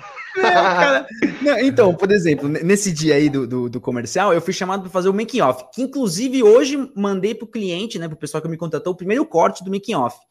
E não era pra atuar, era só pra fazer making off. Só que, tipo assim, eu, eu, eu faço pontas em comerciais desde meus 18, 19 anos. Eu sempre participei de alguns comerciais. Já fiz comercial para Nokia, já fiz comercial para Chevrolet, já fiz comercial para Ceulep, já pra Casas Bahia, para um monte de gente aí. Se você for ver. E como é que você consegue esses rolês aí, velho? Cara de pau, cara. Não sei, velho. As pessoas gostam de mim. eu, eu, eu, eu, sou formado em rádio e TV, né? Mas eu, eu nunca levei a sério o lance de ator, de modelo, essas coisas. Eu, eu, sou, eu sou, cara. Eu sou, eu sou brincalhão na câmera. Eu, eu sempre me senti à vontade na, nas câmeras. Então, então, o que aconteceu? O pessoal me chamou para fazer o making-off do comercial, que é do Plano e Plano, é, que ia ter o Marcos Dives, que é o, que é o Keanu Reeves brasileiro. E aí eu tava fazendo making-off e a galera falou assim: Ó, oh, mano, você topa fazer. Já tinham falado para mim antes, né? Você topa mesmo fazer uma ponta aqui? Eu falei: ah, beleza, tudo bem. Aí me colocaram uma, uma roupa de, de, de, de, entregador de correio, né? E aí eu, eu falei: ah, beleza, o que, que, tem que fazer? Ah, você tem que jogar as cartas como se fosse tipo boleto e tal, e ele vai desfiar como se fossem as balas do Matrix. Eu falei: ah, beleza. E até então eu tava com a minha seriedade de profissional do, do making-off, né? E aí, quando e falou. nada baixou aquele, rodando. ator, aí, assim. Comecei a fazer um monte de cara idiota assim e tal. E o pessoal caras, não tipo, assustou, não? Não, o pessoal pirou. Eles piraram. Mano, o, o pessoal da, da, da, produção chegou pra mim e falou assim: Cara, você é um dos melhores atores que eu já vi na minha vida. Eu Aí daqui a pouco você tá aparecendo até de novela desse jeito. Isso é, cara. Eu, eu vou ser tipo que nem o, o, Ben Stiller, né? Que tipo, ele dirige e atua no filme, tá ligado? Tipo, e... tipo isso mesmo, velho. É, ó, o Max Bichara falou: não conheço a Banda Guantas, mas estou muito curioso para conhecer após a live. Pode oh, procurar pode, lá. Pode procurar. Eu vou colocar. A gente está no YouTube, a gente está no Spotify, a gente está na Polícia Federal, a gente está no Serasa, a gente está em tudo que é canto. tudo que é canto. Mas para o final da live aí eu vou colocar os links da Banda Guantas que eu vou falar, gente. É muito legal. Direto aqui eu tô escutando aqui, porque seja as, algumas músicas já estão na, na minha playlist ali fixa, que é ah, a da vizinha. E um, eu, não, eu não lembro se era se é um, um popurri que tem manga rosa. Acho que é manga Pode rosa ser. mesmo. Não, tem a, tem a nossa música autoral que chama Manga Rosa, que não tem nada a ver com a Manga Rosa antiga, assim. É, que é essa, ah, música que eu, essa música que eu fiz na Bahia, inclusive, Manga Rosa, inspirada ah, numa história real. É... tipo, como assim? Tipo, velho, quantos países você já teve, velho? Isso é muito aleatório. Quantos países, quantos estados, assim, você morou. Se, se bobear, você foi meu vizinho, velho. Eu, eu, já fui pra, eu já fui pra BH, já fui pro Mineirão. É, eu adoro viajar. E a minha esposa, ela é viciada em viagem também. Tanto que ela tá sofrendo demais na pandemia. E, putz, cara, desde que a gente se conhece, eu e minha esposa, a gente junta dinheiro para viajar praticamente. A gente foi para Europa, a gente já foi para os Estados Unidos, a gente foi para um monte de lugares. É, eu, inclusive, não conhecia direito. A, eu conhecia mais o Brasil que a Argentina. Em 2016, a gente foi para Argentina, a gente foi para Córdoba, a gente foi para Patagônia, a gente foi para o Chile, para o Uruguai. Cara, a gente vai juntando dinheiro e vai viajando, cara. E no, no começo, até, eu até levava o ukulele. Depois começou a pesar levar o ukulele, porque tem que levar as malas e tal, desencanei. E até porque eu estava falando, esse lance de fazer videozinho do, ukulele para onde eu vou, para mim perdeu a graça porque eu quero fazer vídeo com a minha banda, entendeu? Eu quero botar Entendi. meus metais, a galera, tipo. Daí eu desencanei de, de fazer. Eu vejo, eu vejo, que vocês, o pessoal do ukulele, faz muito vídeo sozinho. Eu, eu meio que cansei. Eu, não, eu fazia isso muito, cara, em 2010, 2011, 2012, 2013. Pra você ver como eu sou até velho do ukulele. É, e agora eu tenho tesão de fazer vídeo com a minha banda, tá ligado? É isso que eu gosto de fazer. E é uma coisa assim que você tá bem à frente, assim, porque, tipo, tem muita gente que fica se questionando se o ukulele vai bem com banda, se funciona com bateria, com guitarra. Isso é uma prova que tem guitarra, tem metal, tem bateria, tem baixo, tudo que você mandar ver tá lá. E tem o Auá. E tem o Auá. Uma luz azul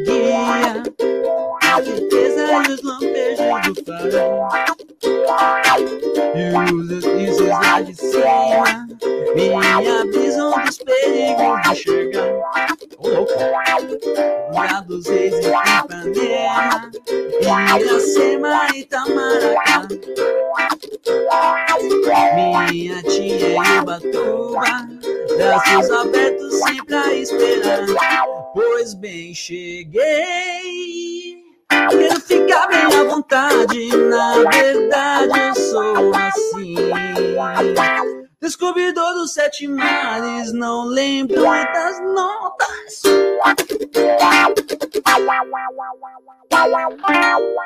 Eu só queria mostrar, só queria mostrar que eu, eu também boto o uauá. Você você já tem, mexe com efeitos no ukulele há muito tempo? Muito tempo, então é isso que eu ia falar. É, eu queria até, até, tentar mostrar, mas não dá, vou mexer todo o computador aqui. É, eu, uso, eu uso chorus, eu uso o ganho com distorção, eu uso delay e eu uso auá. Eu faço isso de, desde 2012, cara, pra você ter uma ideia. Desde 2012 para 2013. Tem, tem muita gente, às vezes, que, tipo, fala, nossa, tipo, tô fazendo uns negócios diferentes aqui. Eu vejo isso direto. Fazer uns negócios diferentes, colocando os efeitos, como é que fica. E, tipo, já tem muita gente que fez isso. Inclusive, isso é uma das provas aí que usa isso. E, e na gota você usa sempre com efeito ou você usa ele limpo também? Eu uso ele limpo, eu uso limpo, só que eu, eu tenho meus amplis, né? Então, eu, eu, eu também comecei a ligar como eu já tinha os amplis, né, quando comecei a, a, tocar o ukulele, eu, eu ligava eles nos amplis, naturalmente. Então comecei a colocar um delayzinho, um corozinho, assim, e aí eu, eu sempre deixo ele ligado com um pouquinho de delay, assim, leve, leve, bem leve, um pouquinho de, de, de eco, e fica aquele negócio, sabe, encorpado. E aí depois eu meto os, os efeitos do, do, dos pedais, cara. Eu deixei o Fender aqui, esse Fender aqui foi um achado que em 2016 eu, eu achei na, também no Mercado Livre. Esse eu comprei das cegas no Mercado Livre. Não, você tem uma sorte com o Mercado Livre que eu quero ter um. Como é que foi o rolê desse, desse ukulele aí? Eu pesquisei e eu comprei. Não tem segredo, tipo, velho. Você jogou lá e já achou assim, porque isso foi em 2016. 2016, 2016. você achava muito pouco ukulele aqui. Pois é, cara, e eu não sei, mano. E aí eu, eu coloquei lá o Ukulele Fender, porque eu, eu fiquei sabendo que iam lançar, né? Quando, quando lançaram esse da, da Epiphone, eu fiquei maluco. Esse da Epiphone foi uma amiga nossa que foi para Orlando, comprou. Aí eu falei, cara, pega as caixas, joga tudo fora, fala que é seu. Ela colocou no meio do, da mochila e trouxe na mão, assim, tá ligado? E me deu. De boa, né? E, ó, é, Nacho Versátil. Nacho Versátil. No, no meio da música, na, no, no meio da música eu falo, minha tia em Ubatuba, é minha tia que mora em Ubatuba. Entendi. E, e aí eu, eu, jogo eles limpos, né, os ukulelês, e quando eu quero eu boto um efeito. A gente soltou um corte da última live que a gente fez, que é de Pretty Fly for a White Guy. No meio da música eu coloco o delay e eu coloco também distorção. Só que Era para ter distorção do ampli também, só que nessa live teve, teve perrengues e a gente pode começar a falar de perrengues agora que vai dar umas duas horas. Nada bem. Eu tô curioso para saber que, tipo, você falou que teve um perrengue na live, falou que ia me contar aqui, eu tô aqui. É. Já curioso para saber o que, que rolou. Eu acho que quando a gente começa a falar de perrengues, a gente pode. Eu, eu já cheguei num ponto de tantos perrengues que eu defino os perrengues por, por, por categoria. Tem várias categorias de perrengues. Tem, tem de, de A a Z, assim. Não é Amazon, mas é, é, é, é perrengue. Então, o, o, pior perrengue que tem, que eu acredito que é, são dois, né? tem vários, mas eu acho que o, o, pior, claro, é o monetário, né? Eu acho que o pior perrengue que, que uma banda pode ter é. é. quando você vai tocar no lugar e o cara fala, não, então eu te pago amanhã. Ou, ou então, então eu te dou um suco aqui, toma um lanche aqui, toma uma tábua aqui. Você ganha dinheiro para tocar? Você não quer um suco? Você não quer divulgar seu trabalho? é, sempre tem essas histórias. Ou, ou, pior, quando o cara te promete um valor e aí chega lá e não, não tem esse valor inteiro, e, e enfim, é, é eu, eu, acho que assim, a gente, a gente tomou essas em, em Bragança, quando a gente tocou num pub, que a gente tocava todo fim de semana em Bragança. E aí a gente. E dava super certo, sempre tava lotado lá o pub, a gente ia super bem nesse pub. E aí um dia a dona, é, que inclusive essa dona era do caixa, mas ela resolveu comprar o pub para ela. E aí ela falou assim: olha, você quer vir no fim de semana tal? Só que nesse fim de semana tal que ela queria, ela queria que a gente, assim, é, competisse com rodeio. Cara, co competir com rodeio competir é um tiro no pé. Rodeio, Isso em que ano? 2000, olha, 2000 já era com Guantas, foi 2016, eu acho. Nossa, a década passada foi uma década assim que nada saía além de sertanejo, era só sertanejo, qualquer outra ah, coisa sumiu. E estamos entrando nessa de, igual, não mudou nada, assim, acrescenta ah, eu, o funk. Eu acho que tá, acho que tá, é, acho que agora tá mudando, que tá crescendo o pessoal da MPB nova aí, né? Sim. Mas o sertanejo tá dando uma diminuída, pelo que eu tô vendo. Mas eu não tenho nada contra o sertanejo, já deixando claro. Mas ah. o lance é que, tipo, nossa, tudo era sertanejo, não tinha mais nada. Inclusive, o que eu acho que faz o sertanejo crescer em comparação com o rock, em comparação com outros estilos musicais, é que todo mundo se ajuda. Galera, não vem Exatamente. inimizade. É, ah, você quer participar da minha live? Chega. Você quer participar da minha música? Vem. Não tem essa de inimigo. O rock. Eu tenho, eu tenho uns amigos que mexem com sertanejo assim, tipo, é todo dia eles no bar, tipo, trocando ideia, trocando contato. No rock aqui, eu vou falar aqui pelo, pela, pelo que eu tô enturmado aqui. Tipo assim, um consegue um, um contato, não passa pro outro de jeito é. nenhum. Se eu não falar eu... e não bater na porta. Cara, e é uma banda que não competir com a outra. Cara, quando tem um contato, libera para todo mundo. Então, ó, esse cara aqui é. Manda mensagem mesmo. Se quiser falar meu nome Você... aí, pode falar que eu indiquei. Pronto. Se você fortalece o, o cenário, todo mundo cresce, né? Mas o pessoal quer engolir sozinho, né?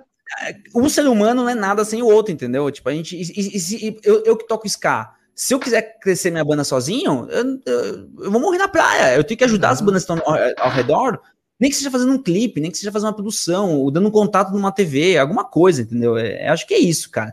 E o sertanejo se difere porque todo mundo se ajuda. Afinal, é, também o sertanejo é como se fosse um jogo de empresários, né? Tem muito empresário que investe neles. Então, se um, se um produto não der certo, o cara tem que ganhar com o outro. Então, eles se ajudam é, por diversos motivos, cara. Mas assim, é, então, a gente foi tocar em, em, Bragança e aí a mina colocou a gente para competir com o rodeio. Cara, tinha uma mesa com pessoas, tinha seis pessoas no pico. Foi, foi um desastre, foi um desastre.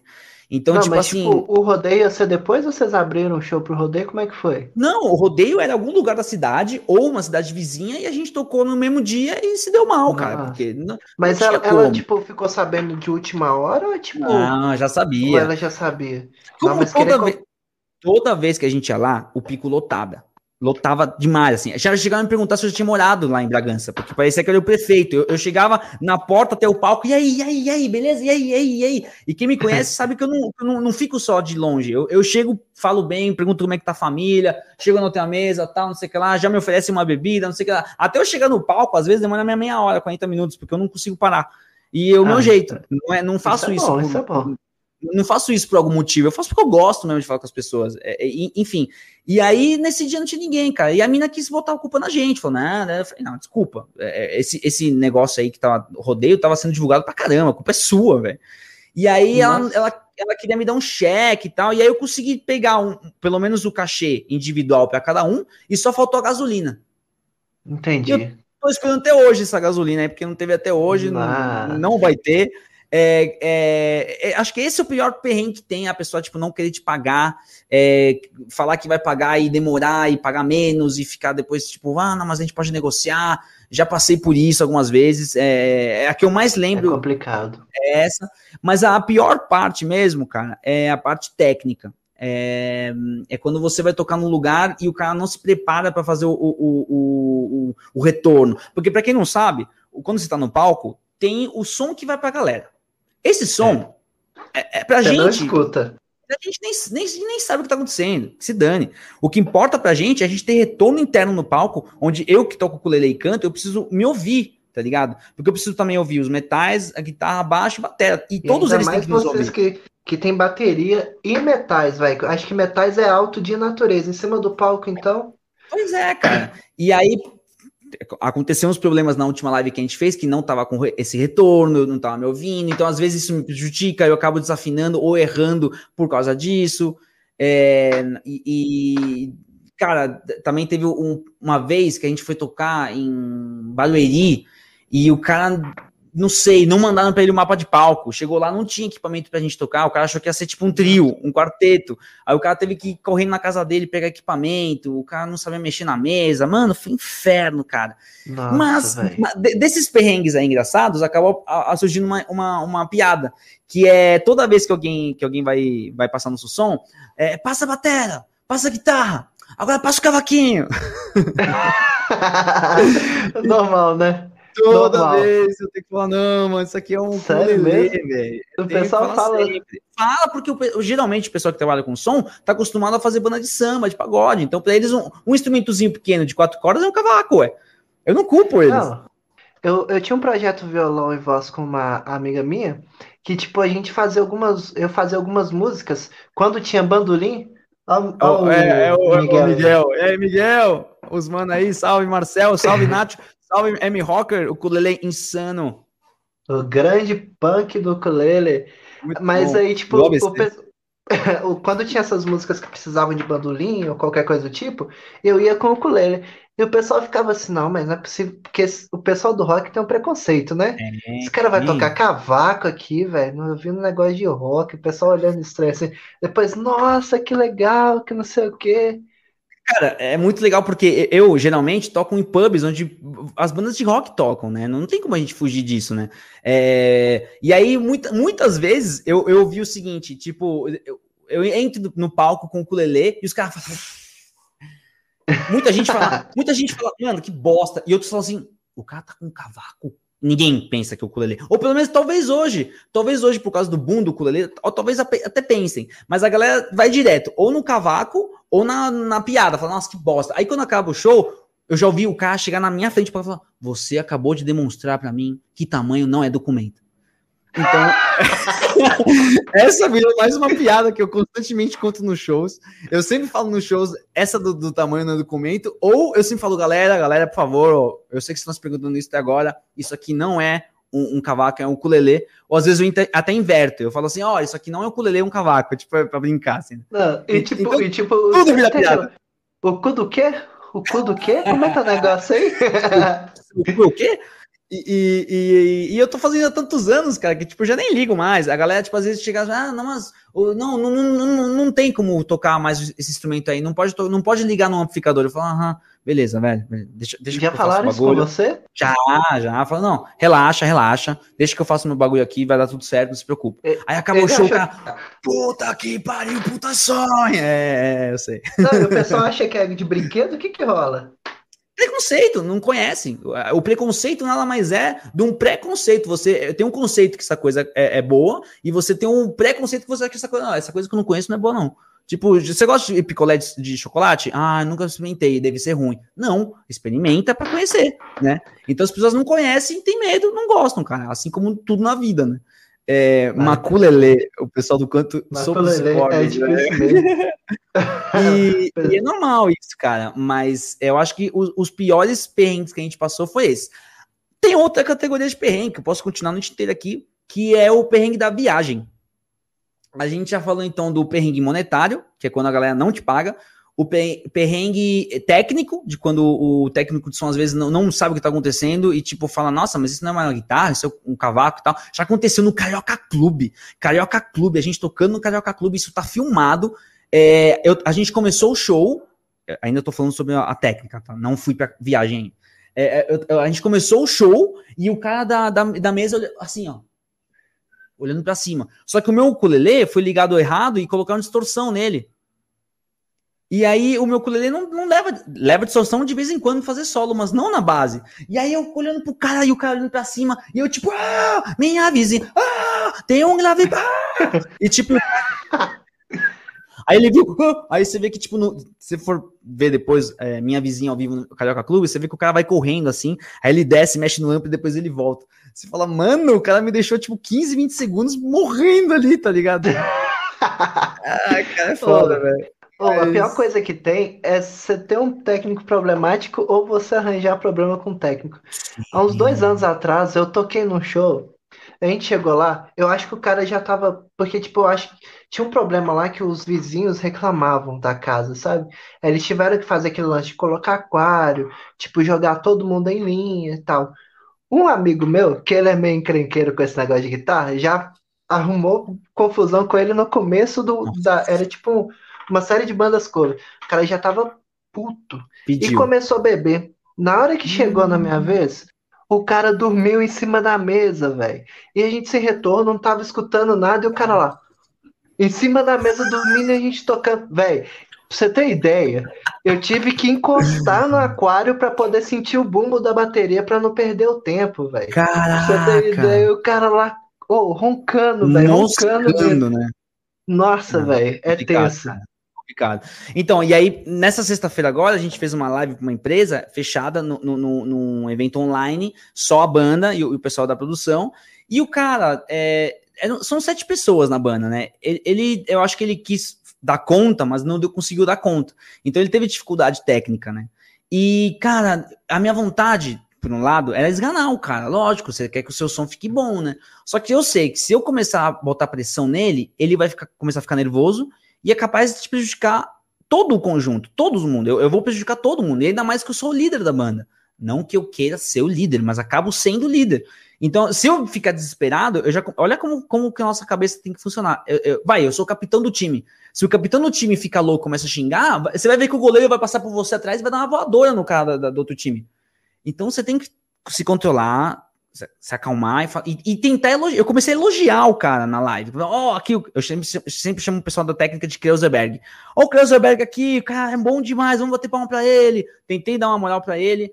É, só que realmente foi um dia difícil pro cara e não saiu tão bem o resultado. Porém, tá tudo certo, a live tá no ar.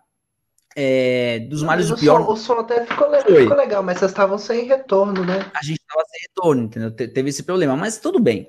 É, agora, indo para a terceira categoria de perrengue de uma banda é viagem, cara. Não tem nada pior do que você fechar um cachê para tocar em uma cidade fora de São, da sua, né? No, no meu caso, São Paulo. E o cara, a gente fazer o cálculo de gasolina e perder tempo fazendo esse cálculo com, com pedágio e tal. E quando chega lá, o cara te paga e você fala: cadê a gasolina, velho? Gasolina?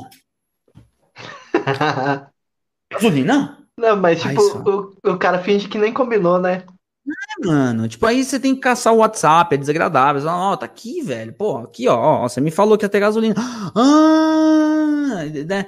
E já aconteceu, já aconteceu da gente ter que tocar no interior, sei lá, e tipo, o cara chegar não, não, não querer dar o dinheiro da gasolina. A gente, teve, a gente já teve que pagar a nossa própria gasolina. O que ia ser cachê foi pagar. Deu nem, não deu nem para gravar alguma coisa, que tem muitas vezes que a gente pega o dinheiro de um cachê e grava alguma coisa. Nesse caso, a gente tem que pagar a nossa viagem até o pico, velho. Tipo... Isso, é, isso é como líder, você ainda fica assim, nossa, como é que eu vou fazer com o pessoal? Deve ser bem tenso, né? É, não, é terrível, cara, é terrível. É, inclusive, eu, eu, lembro que o, o, primeiro show pago na minha vida, que eu ganhei um cachê, é, eu contava que ia uma galera, né? É, aquele lance, você. Agora eu tô divagando, né? Foi lá pra 2000 10, assim, a gente fez um show num lugar e eu contava que havia uma galera. E não foi, né? É normal, você tem uma banda, você sabe que a galera não vai, a, sabe? É, finge que é pandemia e não vai. Então, e aí, tipo assim. e, tá a e aí, ah, não dá, não dá. E aí você vê que o cara tá na balada, você fala, porra, eu tive na balada, não, mas é não. E aí, beleza, tudo bem, é todo mundo livre, né? É, enfim. E aí, tipo, eu lembro que naque, naquela época, né? Deu. A, a minha banda era eu e mais quatro pessoas. Então o cachê deu 50, 100, 210 reais foi o cachê. Eu dei 50 para cada um e fiquei com 10 reais. é, acontece, né? Tudo bem, cara. Tipo, eu falei, pô, mas esse dia foi importante para mim porque, poxa, pelo menos eu consegui mais um lugar para tocar, foi mais uma agenda, foi mais. E, e, bom, dessa galera que tocava comigo, ninguém mais toca mais comigo, né? Já, já, já acabaram saindo, brigando, demitido, sei lá o quê. Que. que é, é, acho que faz até parte de outro, outro certo perrengue, né? Que é o perrengue quando a galera não acredita no seu trabalho e tá junto com você e não sabe por quê. Tipo, ah, às vezes o cara quer dinheiro, às vezes o cara quer fama, às vezes o cara não tem nada pra fazer. E aí você tem o seu projeto e a galera não acredita no seu projeto, enfim, né? E isso, isso, isso passa daí, muito na minha vida. Isso daí me, me traz até uma questão assim, tipo, eu, o máximo de banda que eu trabalhei foram seis pessoas. E era um tumulto do caramba. E tipo assim, Quantas pessoas tem no Guantas hoje? Uh, que eu conheça, sete.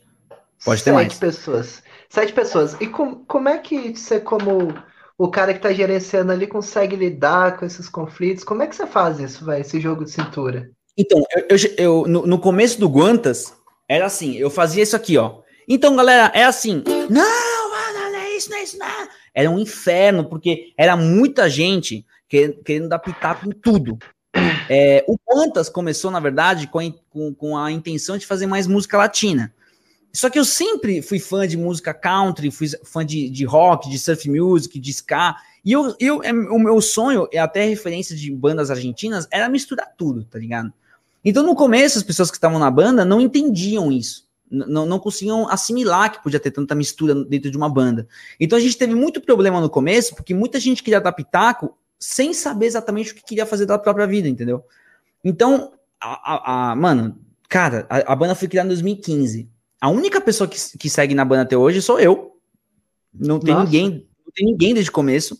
A segunda pessoa que entrou na banda que tá hoje é o Batera, que é o Cauê, que, que, que entrou em 2016. Tipo, um ano e meio depois que a banda já existia. Pra você ter uma ideia, a, a Pri, que foi a última a entrar, que é a trompetista, ela entrou no final de 2019. Para você ver como Nossa. que demorou para a gente fazer time, né? Então, assim, é. o que acontece? Hoje somos sete pessoas e as sete pessoas, ou, seis, ou, ou, ou, eles seis, respeitam saber que eu sou o líder, que eu sou o capitão, que eu sou o cara idealizador. Eu não sou um grande músico, cara. Eu não sou um cara virtuoso, eu não sou um cara que estuda muito, eu sou um cara criativo. Eu tenho ideias malucas que, que, que eu coloco, às vezes, eu faço umas. Mano, 90% das músicas do Guantas passou pela minha cabeça primeiro, para depois passar para a galera. A linha de minha vizinha. Eu, eu criei assim, eu fiz na boca. Eu, eu, tipo, eu, você, já, você já tem um, um casu aí instalado aí. É.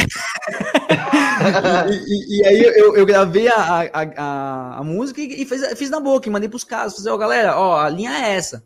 No começo o pessoal estranhava, lógico, mas depois a galera falava, ah, pode crer, vamos seguir o jogo dele. Então o André, que é o trombonista, e o Vini, que é o, que é o, que é o saxofonista, são muito tranquilos. A Pri também é super tranquila. O Bruno, que é o baixista, é super tranquilo. O Gabriel, que é o guitarra, é super tranquilo. O único que às vezes tem algum conflito, talvez, comigo, é o Cauê, porque ele é cabeça quente, eu sou cabeça quente. A gente já teve muitos problemas antigamente de, de querer impor nossa, nossa, nossa ideia e tal. Só que hoje em dia a gente já entende. Ah, tá bom, então deixa eu te ouvir. Ah, pode crer. Às vezes até mudo o que eu tava fazendo por causa do, do Cauê, que dá uns toques, e ele também entende o que eu tô falando e vai. Então a gente chegou no, no, no momento da, da, banda que, tipo, a gente não tem conflito. Não tem conflito. Ah, é não, tem, não tem conflito gravando, não tem conflito criando, não tem conflito no show. Por exemplo, é, nessa última sexta-feira, tinha todos os motivos do mundo para todo mundo entrar numa crise de raiva, assim, porque a gente tava desesperado por causa que a live ia entrar ao vivo e a gente tava atrasado. E, mano, dois segundos antes a gente tava fazendo piada, assim, sabe? Tipo, é, é, é, teve, teve um momento na live que cortou a live, assim, no meio, ficou tela escura, assim, e quando a gente tava prestes a voltar, o Cauê perguntou, ô, oh, a gente vai voltar na música com, aonde a gente parou? Aí eu falei, é, mano, É no terceiro compasso, sabe? Tipo, não tem como, não tem como voltar, né? A gente tem que começar do zero. Então a gente começou a fazer piada sobre isso, sabe? Então, tipo assim, Entendi. assim, já, já viramos uns coringa, a gente já virou uns palhaços, assim, que a gente nada parece que, que atinge a gente, assim, sabe? E, e ao mesmo tempo a gente, assim, a, amizade, né, a parceria que a gente criou na banda foi criada porque a gente quer qualidade musical. Então, se a gente tiver afinado, se a gente tiver ensaiado, se a gente tiver é, feliz e, e der tudo errado, a gente sabe que pelo menos a gente tá feliz ali fazendo o que a gente gosta de fazer, a gente vai se olhar e vai se entender e tal, e que tudo mais vai pro inferno. como, já, como já dizia o rei, né? E uma pergunta que não quer calar, velho. Você é tipo a Cláudia Leite e Ivete Sangalo no palco, cantando e pulando. Como, como que você consegue manter o pique? Como é que você consegue cantar pulando tanto, velho? Ah, cara, eu acho que. Eu acho que, em primeiro lugar, é amor o que eu faço, porque. Eu, eu- cara, quando eu olho uma galera assim que tá vacilando lá embaixo e, e eu tô no palco, eu, penso assim comigo, cara, eu não posso deixar isso. Eu não posso deixar essa galera quieta, eu não posso deixar esse cara vacilando ali. Eu tenho que mexer com eles. Passa- uma vez eu lembro que a gente tava no meio do show, passou um cara que era igualzinho o Michel Teló. Eu já falei, ah, é Michel! E o cara já começou, e, e aí o cara já começou a dançar. Uma vez eu, eu tinha, um, tinha um cara que parecia o James Hetfield, do Metallica. Eu falei, fala, James! E o cara entrou na brincadeira, tá ligado? Então, tipo assim, eu, eu, eu não sei, cara, eu, não sei. É, pensando assim, é, bastante, a primeira vez que eu tive a oportunidade de. Olha só, primeira vez que eu tive a oportunidade de fazer um show num palco grande foi quando com a minha ex-banda, que eu já tocava o ukulele, é, a banda chamava Nacho Los Pussigatos. E eu já tocava o Não consigo nem pronunciar. é por isso que o nome da banda mudou. É, o, o, Los Fustigados era um embrião, era um pré-embrião do que viria a ser o, o, o Guantas, né? E a gente conseguiu um show para abrir para Elba Ramalho na AABB, Nossa, que é a Associação Atlética do Banco do Brasil. Olha só que responsa, né? que- Puta responsa. Nossa, eu Isso já ia tudo- chegar tremendo. Então, e, e- foi nesse show a primeira vez que eu peguei o microfone na mão e comecei a, a dançar. Por quê? Porque o palco eram três palcos. Era o, o, o lado fundo que a gente não podia tocar, que tinha a- a- os amplis da Elba Ramalho, a bateria, a percussão, tudo. O nosso palco, que era o do meio, e um palco que era para Elba Ramalho cantar com as pessoas, com o microfone na frente. Aí eu falei, chefe, aquele palco a gente pode chegar perto. Não. Esse palco é o nosso. Sim. E esse palco aí? Você quer cantar lá? Não, eu só quero pegar o microfone sem fio e ir lá. Tipo Elba. Tipo Elba. Então, faz o que você quiser, sabe? Ah, esse moleque é um idiota. Aí, eu, aí, primeira vez na minha vida que eu peguei o microfone e que nem uma pulga, que nem talvez, que nem o Chorão, sei lá, que nem uma referência foda, assim, que nem o Cláudia Leite, que nem a Vete Sangalo e que nem a Elba, comecei a cantar e, e a galera ficou ensandecida, o pessoal do BB me elogiou pra caramba. E foi a primeira vez que eu fiz isso, eu nunca tinha feito isso antes, eu sempre tive a vontade, nunca tinha cantado no microfone sem fio. E aí eu falei, caralho, cara, acho que aí tem jogo, né?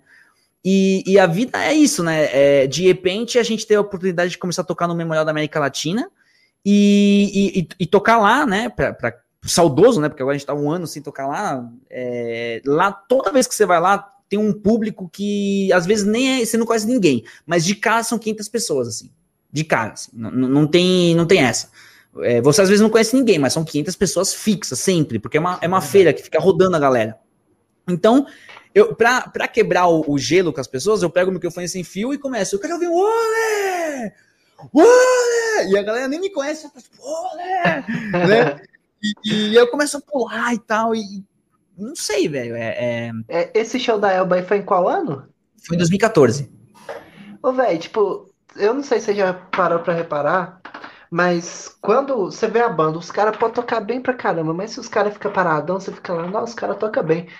Mas, velho, se o cara tem uma presença de palco, é o que acontece muito com muito sertanejo aí. O cara nem sabe, nem sabe cantar às vezes e traz a galera com ele, né? É. Então, tipo, se- quando junta qualidade musical com presença de palco, é outro nível, né? Aí, meu irmão, não tem pra ninguém.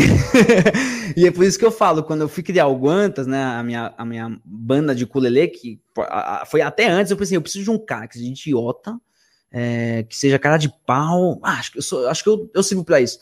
E, e- e é fato, isso. cara, tem, tem vezes que, tipo, eu vou ver bandas, assim, e, e eu sou aquele cara idiota, assim, que a, a banda desce do palco e eu fico dando dicas, tipo, sabe, coach, tipo, de, é, tipo, Sei. professor, assim, Coach fui bom, ó. Ó, ó, mano, você tem que falar mais com o público, hein, mano, a próxima vez. E eu subindo, tem vezes que, tipo, a banda tá descendo e eu tô subindo com o meu ukulele, minhas coisas. Ô, chefe, ô, legal, hein, mano, você tem que falar mais com o público, ó, o pessoal tá ali, não sei o que lá, você tem que falar, ô, beleza, beleza, tchau. E os caras falando, Não, o pessoal não te vê com mal- maus olhos, não, porque aqui em Belo Horizonte, se a gente fizer isso, os caras quase, praticamente, vai lá e desliga nosso amplificador. deve olhar feio, tá ligado? Só que depois que vê a gente no palco, o cara deve falar, ah, Aí é diferente. entendi. Não tô me achando, tá? Não, não tô falando que a gente é bom Não, nem com nada. certeza. Mas, mas a galera deve falar assim, filho da puta, filho da puta, tá falando de mim? É. Eita porra! É, Não, ia todo mundo dançando. Vocês nunca pegaram um palco meio mole, assim, com medo de cair, não? É isso que eu tô falando. Em 2018 o negócio começou a ficar bom. Até então, em 2016, o primeiro show do Cauê, a gente brinca que foi tipo um dos piores shows que a gente já fez. O, o público era. Não, não, se liga. O público era. A minha esposa e meu irmão. Nossa. Só. É, os melhores fãs, né? Os melhores fãs, pelo menos, foram. Pelo menos estavam lá. Cara, não tinha ninguém naquela porra de, de lugar que foi mal divulgado. Era um lugar zoado aqui na, na- no Ipiranga. Eu esqueci o nome, senão eu ia falar mal deles agora. E, tipo, cara, é, não tava divulgado. Você vai fazer o quê? E, e- É mas, foda gente- quando você vai na casa, eles não divulgam, velho. mas eu fui lá e fiz um show como se tivesse 20 mil pessoas, porque eu sempre, eu sempre tive a, a, a positividade que todo show ruim é uma, é uma oportunidade para ensaiar para quando dias melhores é, vierem, tá ligado? Tanto, tanto é que eu nunca vou esquecer o documentário sensacional que tem do Bob Marley, que antes do, do, do, do Wailers, né, que depois virou Bob Marley and the Wailers, quando os Wailers foram, foram fazer a banda, o produtor deles na época falou, cara, vocês têm potencial, mas vocês estão crus, vocês precisam ensaiar mais. E é o seguinte, vocês vão ensaiar no cemitério. E os caras, tipo, cemitério? Você tá louco? Cemitério. Cara, o dia que vocês conseguirem remexer esses esqueletos aí, vocês vão remexer qualquer pessoa lá fora. E olha que foda, né? Tipo, os caras viraram simplesmente o Bob Marley and the Wailers, mundialmente famosos, né? Então, Ô, é, tipo, é, é tipo isso. Se, se eu souber que no meu show só tem duas pessoas, mas essas duas pessoas vão sair falando, caralho, mano. Eu vou falar, pô, então quando eu fizer pra 20 mil pessoas, eu tô, tô feito. E, e- e- tem funcionado, porque em 2019 a gente tocou pra 12 mil pessoas. Foi o maior público que a gente já tocou na vida. E, cara, se você vê imagens desse dia, eu do nada, do nada, porque eu também gosto muito de improvisar e a banda fica doida. Eu do nada lancei um. "É, ó", E você vê 12 mil pessoas falando. "É, ó". E eu comecei a brincar. "É, é, é". E, tipo, mano, foi muito louco, cara. E deu super Ah, certo. é- Eu falei, nossa. Você falou assim, por um dia eu sou o Fred Mercury. É o Nacho Mercury, né? E. Você, tá, você tá falando isso daí? Eu, eu aprendi essa lição com, num evento que a gente fez aqui, que aqui em Belo Horizonte, como eu falei, o rock é bem forte. Inclusive, essa onda tipo Sepultura, sabe? Hum, Nasceu daqui. Não, não, Sim. não tem só o Sepultura, sabe? Tem muita tem, banda tem um aqui. sarcófago, tinha também daí. Sarcófago. A gente Uhum. fez um evento que a gente juntou todo mundo que tava começando assim nessa parte do, do metal e tal. Isso era adolescente. Os mosquitos tá aqui até agora. É, a gente era adolescente assim, tipo, a gente organizou. E tinha um cara que a gente conhecia que conhecia o pessoal de uma banda que chama It Hammer. Que eu não sei se você conhece, mas é uma banda assim, tipo, bem famosa, assim, to- inclusive toca na Europa. Véi, na hora que os, os caras chegaram pro final do negócio, tinha só a gente que, tipo, organizou uma- umas duas ou três pessoas de cada banda, eles chegaram assim, velho, tocar numa casa abandonada, cheia de poeira. Os caras falaram assim, ah, velho, a gente já tá aqui, vamos tocar. Os caras apavoraram, velho, apavoraram, mandaram ver. Eu Caraca. falei assim, não, isso daí que é banda, velho. É, então. É, pode ser uma, pode ser duas, pode ser 20, pode ser 20 mil. Você tem que fazer seu show do jeito que ele é, entendeu? Não tem essa. né? É, eu já passei muito, cara. Já passei. Eu, eu tinha banda underground, cara. Teve uma vez que a gente foi tocar é, com uma banda que eu tinha. Mano, deve, esse ano deve ser tipo 2005 que eu tô falando. 2005. Eu tocava guitarra numa banda e a gente foi pro interior pra tocar pra, pra abrir uma banda, sei lá. Na época eu nem lembro o nome. Deve ser tipo Invidust, não sei, alguma banda famosa Sim. da época. E, e aí a gente chegou lá, tava estrumbado, e a gente ia ser a segunda banda. E aí o cara chegou pra mim, devia ser o cara com mais cara de idiota, né? Ou mais gente boa. Ô, velho, a gente pode trocar de lugar com vocês? Falei, claro, mano, demorou. Falei, galera, a gente trocou de lugar com eles. Desde aquela época eu já era, tipo, desencanado com essas coisas. Mano, a gente Nossa. tocou pra ninguém, velho. A gente tocou pra ninguém. A galera foi embora. É, Nossa. cara, é, cara é, é, e, e aí, vamos falar de outro perrengue. Isso me fez lembrar de outro perrengue que a gente ainda passa, que é o perrengue musical. Ó, uh, mandar um boa noite para Leopoldina, uh, boa Maria Frateles. Ó, Maria esse, esse, esse comentário aí é pago, é super bons os shows do Memorial Saudades, esse aí é pago. É, enfim. Mas enfim, é, o que acontece? O, a gente já foi tocar, pelo menos que eu lembre, em dois lugares, onde a gente chegou lá e a galera tipo, olhou pra gente, veio a gente montando o show e tal, o palco, né, os equipamentos e tal, e começamos a tocar e a galera, tipo assim, olhando pra gente, tipo assim, mano, aham, tá. Não, é, o pessoal E- bate e- o olho em vocês assim, já pensa assim, tipo, o lance Não. mais praiano vai, tipo, um Felipe é- era- Dilon, sei lá. Era pra causar uma coisa boa, só que a galera fica assim, já aconteceu isso duas vezes com a gente, a galera fica assim, a gente tocando e parece que, tá, parece que alguma coisa tá ruim, né? Mas beleza. Aí acabou o show, obrigado galera, nós somos o Guantas. Aí o cara solta o, o funk. Aí a galera, Ah, o funk, descendo até o chão, assim. E a gente fala, caralho, por que, que a galera não, não, não se sentiu? Sabe? Tipo, é, é foda, já aconteceu duas vezes da galera, tipo, ir no a show. pior- uma das, das piores Não coisas que entender. é tocar em festa que rola, que rola funk, porque o pessoal nunca vai ficar animado com você. E, e- e não respeita, cara. Tipo, assim, sei lá, tá cara na- olhando pra gente como, tipo, mano, que horas que vai acabar olhando pro relógio? Espreguiçar e você fala, caralho, o que, que eu tô fazendo errado, né? E aí, quando acaba, o cara colo- coloca o funk e aí você fala, ah, beleza, por que, que você chama a gente? né? É, Mas acontece, né? A gente não, não pode deixar é, abater, porque tem shows, por exemplo, memorial, que são realmente memoráveis. Olha que rimo. é, que a gente, a gente faz e, cara, é sensacional. A galera fica doida. É, hum, o último show que a gente fez no Memorial foi em janeiro de 2000 e 2020, né? Que foi ano antes da, da pandemia. Cara, foi um dos melhores shows da banda. Tipo, a galera fazendo trenzinho. Foi, foi sensacional, cara. Foi muito bom. Vocês devem, vocês devem arrepiar no carnaval, né, velho? É, Tipo, uma banda que deve levantar. Seja, vocês. Não sei se aí em São Paulo tem esse lance de bloco, mas aqui em Belo Horizonte tem um tempo, tem, né? Tinha, né? Mas, tipo, vocês já pensaram em fazer um bloco, alguma coisa assim? É que isso que eu tava falando, tipo, como o funk, como o DJ, é, ele, ele meio que domina as paradas, você entrar num bloco pra tocar no carnaval é, é bem difícil, cara, é bem acirrado, assim, é, é meio panela, assim, até, tá ligado?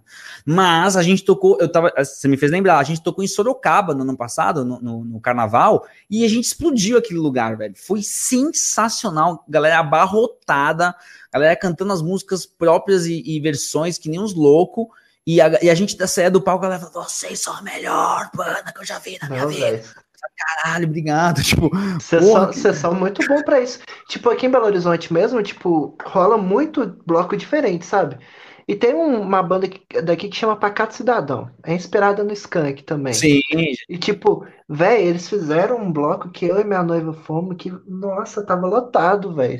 Acho que e tem lugar pra investir aí também, hein? É, é, então, é engraçado que nessa, nessa pandemia a gente já fez muito contato no, no sul. Tem muita gente do sul que chama a gente pra tocar. É, pessoal de Minas, ó, tem mais um contato seu aí pra, pra chamar a gente. Ah. Pessoal do Rio, pessoal do Rio tá louco pra chamar a gente pra tocar. É, cara, tem muito lugar aí que quer chamar a gente. É, eu acho que a pandemia ajudou a gente a fazer, a, a- a, assim, abrir mais Chegar mais contatos, pessoas. né, mais longe das pessoas, assim. É, Brasília, o pessoal também quer a gente. Mano, tem muito lugar assim que na gente. Só que o problema de querer um show da gente é que envolve viagem, né? Que é um dos perrengues, né? Que eu já até te falei. É onde Porque fica caro, o pessoal começa a pensar melhor, né? quanto mais longe você vai, mais caro você vai ter que pagar de, de, de transporte, né? Mas, não sei, às vezes se a banda é boa, que nem a- talvez que nem a gente, aí vale a pena se, se negociar um transporte, né? Mas é isso que a gente, que a gente costuma fazer. Tem uns amigos meus que, tipo, às vezes pegam uns lances assim de tipo, vai lá pra Nova York, faz um circuito e volta, sabe? Tipo, às vezes você, por exemplo, ah, vou lá pro sul, pega umas 5, 6 casas de show, às vezes um montante compensa, né? É, a gente já chegou a fazer isso. A gente tocou. Teve um fim de semana que a gente tocou em, em Franca, Votorantim e em São Paulo. Aí juntando os três lugares deu uma grana legal para todo mundo e tal, ajudou, pá. E, e- só que aí que aconteceu? Aí começou a pandemia, né? Porque a gente, a gente tava no- no- numa, numa crescida, assim, né? E aí agora a gente meio que ficou nessas de, né, ficar meio esperando acontecer alguma coisa quando der pra acontecer as coisas, né? Tipo, é meio que isso. É. né? Porque tá, Mas- porque tá assim, né? É, não tem jeito, né? A gente tem que tem que jogar o jogo, né? No, no- o momento agora é da gente tentar aproveitar o máximo de contatos que a gente tem, é, não deixar a peteca cair e continuar produzindo, é. cara. Ah, por, por, exemplo, a gente tá preparando, a gente tem. Primeiro, a gente vai soltar vários cortes dessa live que a gente fez nessa sexta. A gente, a gente participou de um edital que a gente gravou há dois sábados atrás, que a gente ainda vai soltar esse edital e a gente vai soltar os cortes do edital. Então, pelo menos, eu tô falando de pelo menos dois meses de trabalho de, de cortes Nossa. que a gente vai lançar toda sexta-feira. E depois é que a gente lançar, depois que a gente lançar tudo isso, vai ter um, o single novo que a gente vai lançar, que, que a gente gravou no começo do ano. É aquele que, você já tava mostrando aí os, uns é, takes e tal. A, a, gente gravou o clipe, a gente já fez. Tá tudo bonitinho, a música tá gravada, tá masterizada, o clipe tá gravado, tá editado, já tá pronto. E a gente só, só tá esperando, tipo, lançar no momento, assim, mais pra frente, pra gente poder trabalhar bem. A gente tem making off das gravações, a gente tem making off do clipe, a gente tem o clipe, a gente tem um monte de coisa. Então. A estratégia tá massa, velho. A gente tem pelo menos três meses de trabalho, assim, se a gente juntar os making offs. Então. É, você, você junta aí, tipo, já os cortes da live junto com os making offs aí, dá, dá quase o ano todo aí, né? Tipo, de, de trabalho. Ver. Porque depois que a gente divulgar o, o, o, Com certeza, depois que a gente divulgar o single, a gente vai começar a trabalhar as rádios, as coisas e tal. Então, provavelmente vai ter um monte de gente divulgando nossa música e tal. Então a gente tem, tem, tem bastante trabalho assim pela frente, né? A gente só não pode ficar parado. É, dia, a, domingo agora vai estrear um programa novo também que chama Clip com é, Brasil na TV, que, que a, a, TV chama Clip com, acho que é isso. E aí dia 11 vai passar nosso clipe, eu fiz uma entrevista, vai, vai, vai passar uma, uma entrevista com o pessoal lá. Então tô constantemente desenvolvendo contatos e fazendo parcerias, é. assim, né? quem tá sabendo aproveitar essa época aí, tá maravilhoso. E quanto mais você pôr sua cara pro pessoal ver, mais você vai conseguindo galgar lugares aí. Tipo, com certeza depois que acabar isso daí, se a gente espera que acabe um dia, né? É. Quando, quando isso, quando isso daí acabar, vocês já vão estar tá com tudo engatilhado. Porque imagina assim, quando acabar, vai ter duas opções. Ou as pessoas vão desistir de sair mesmo, porque já acostumaram, já. ou o pessoal vai ficar louco querendo show e o que vai ter de, de show bombando aí não vai ser brincadeira, né? É, eu já, já, já declarei publicamente que eu não me responsabilizo pela bagunça que eu vou fazer no primeiro show que eu fizer pós-pandemia. Né? Porque se depender de mim, eu vou quebrar o palco, assim, no meio, assim. Vou quebrar Mano, tudo. Imagino. Pegar a bateria e jogar nas costas. é, mas, Não, é, mas é, é, o que você falou, cara. Eu gosto muito dessa energia do público, né? Eu acho que o Ska é, é um. O Ska, na verdade, ele é um primo do axé. O Ska é um primo do calypso, não a banda, o ritmo calypso. É, tem muito dessa energia, né? É, e aí, não sei, eu gosto demais disso, cara. Então, o que eu puder fazer para animar um público, assim, eu, eu, eu vou tentar sempre fazer, assim. Não, eu, raras as vezes você vai me ver num palco, tipo, eu, tipo, desanimado, sei lá, né? É, é, é impossível, praticamente, cara. isso, é, isso é interessante. Véi, me conta como é que foi, tipo assim, tocar no Estúdio Show Livre, porque assim, Estúdio Show Livre, velho, apesar de ser um palco underground, teve muita banda lendária e muita gente legal que passou por lá. Tipo assim, como é, como é que foi a sensação assim? Tipo, como é que poder ver o. Esqueci o nome dele, é. Nossa, o Clemente, falando... Clemente, Clemente. Exatamente, o Clemente assim de perto, assim, como é que foi? Cara, eu, eu acredito que é, a ansiedade que a gente tem para tocar num palco novo, numa cidade nova, num, num programa novo, é sempre uma, uma, uma ansiedade que a gente tem, aquele frio na barriga que a galera fala, é bem isso, né? Tipo, a gente fica ansioso, nada mais que isso, né? E depois que a gente fez o show livre, eu fiquei tipo, ah, era isso. Tipo, na verdade, é, é, você toca com a sua banda e tem uma câmera que, que fica se mexendo, uma grua, e o cara que fica passando, que ele tá gravando, ó, a grua tá aqui descendo, quando ela sobe, o câmera que tá desse lado, ele vai para esse lado. E ele fica te filmando. E nada mais que isso. Então, tipo, é muito sussa, na verdade, é muito tranquilo. Você toca para duas câmeras, velho. Tipo, nada demais. Então, tipo, depois que termina, você fala, nossa. Acabou? é isso? tipo, assim como um palco, assim, a primeira vez que, que eu fui tocar numa estrutura enorme de palco, eu falei. E depois que terminou, eu falei. Ah, né? É, é tipo coisa do pequeno, só que é, com mais espaço. Pequeno, só que você pode pular mais, você pode ir para cá e para lá, né? É... Eu já tive uma experiência diferente. A primeira vez que eu toquei na televisão, eu fiquei muito intimidado Sério? com tudo que tava rolando, aquele sentimento não pode errar, e gente, e você tocando e gente falando no seu, no sua orelha, é difícil demais, velho. Pelo menos É. pra mim foi uma experiência que eu falei assim, meu Deus do céu. É, eu, eu não sei, é, é que, co- como eu falei, eu, eu desde sempre fui muito acostumado com câmera, né? Então, pra mim, brincar com a câmera é uma coisa natural, assim.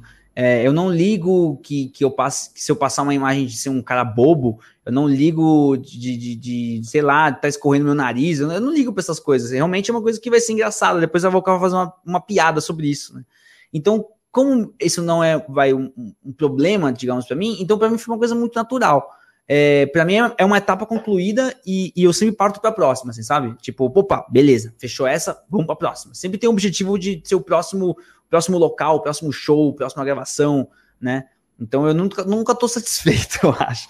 E tanto, e tanto é que, tipo, que eu tava até te falando, a gente tem todos esses dois meses de trabalho, depois que a gente lançar o single, a gente ainda vai tocar de novo no, no show livre, que foi esse esquema que o Almada arranjou pra gente. Então, a primeira vez que a gente tocou no, no, no, no Almada, primeira vez que a gente tocou no, no show livre, inclusive, a banda não tava tão boa assim, não tava tão entrosada, não sabia muito bem o que tava fazendo.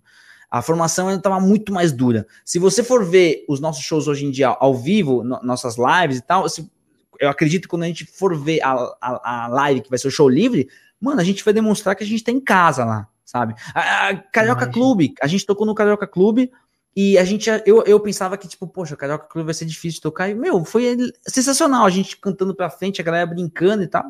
A gente chegou num momento da banda que a gente não se intimida mais, né? Então, é, é, sei lá, é, um, é, um- é- é uma sementinha que a gente plantou e estamos colhendo agora, assim, sabe? É muito é doido, mano. legal. Isso É, é interessante. é. Cara, rola de tocar a música da vizinha? Rola? Essa música é muito legal, inclusive. Enquanto Ah. isso, eu vou até procurando os, os canais, essas coisas todas aqui também. Fechou. Esse aqui, então, ó, é o terceiro ukulele da noite. Esse aqui é um Malibu. É, Um ukulele bem bonito, né? é, inclusive, eu peguei a ideia desse ukulele do Manu, lá do Maranhão, de, de- tapas. É, e aí, é, eu vi na mão dele e falei, cara, esse ukulele é bom. Eu perguntei pra ele. Ele falou, mano, eu gostei e tal. Aí eu já peguei, já coloquei meu Fishman, já coloquei aqui o, o, o, o tampão, né, pra não apitar no, no Ah, retorno. isso, isso daí é uma pergunta que eu, que eu até ia fazer. Eu achei que ele já vinha, tipo, uma madeira lisa, ele então você que colocou, né? Nesse aqui também, no, no Fender também coloquei essa, esse Ah, tampão. entendi. Nada mais você é do que mesmo plástico. fez ou você, você comprou?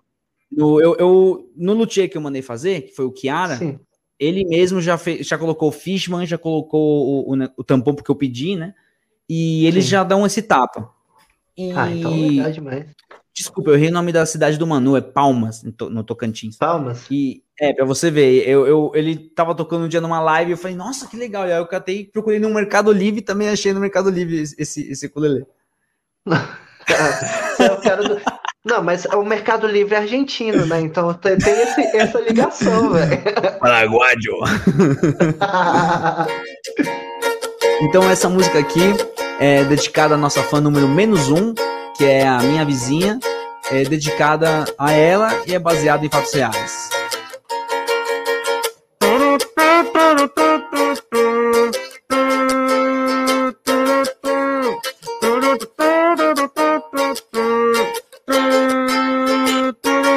Minha vizinha tem um grave problema. Ela não gosta da felicidade alheia. Quando a galera sempre chega pro churrasco, ela veste a camisa do Carrasco e fica espreita, olhando da janela pra ver se não tem treta. Seu olho envenena. Chama a polícia!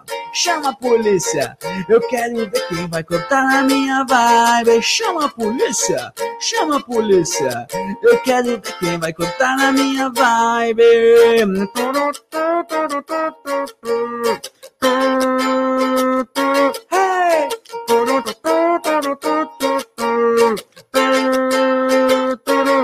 Minha vizinha chamou mesmo a polícia. Ficou esperando com seu olho de malícia. Mas os caras foram super gente boa. E perceberam que ela era mesmo louca. E fica espreita, olhando da janela. Pra ver se não tem treta. Seu olho envenena. Chama a polícia! chama a polícia. Eu quero ver quem vai cortar a nossa vibe. Chama a polícia, chama a polícia. Eu quero ver quem vai cortar a minha vibe. Mas tudo bem, tudo tem a sua hora. Bateu aqui, você sabe, bate e volta. Mas tudo bem, tudo tem a sua hora. Bateu aqui, você sabe, bate e volta.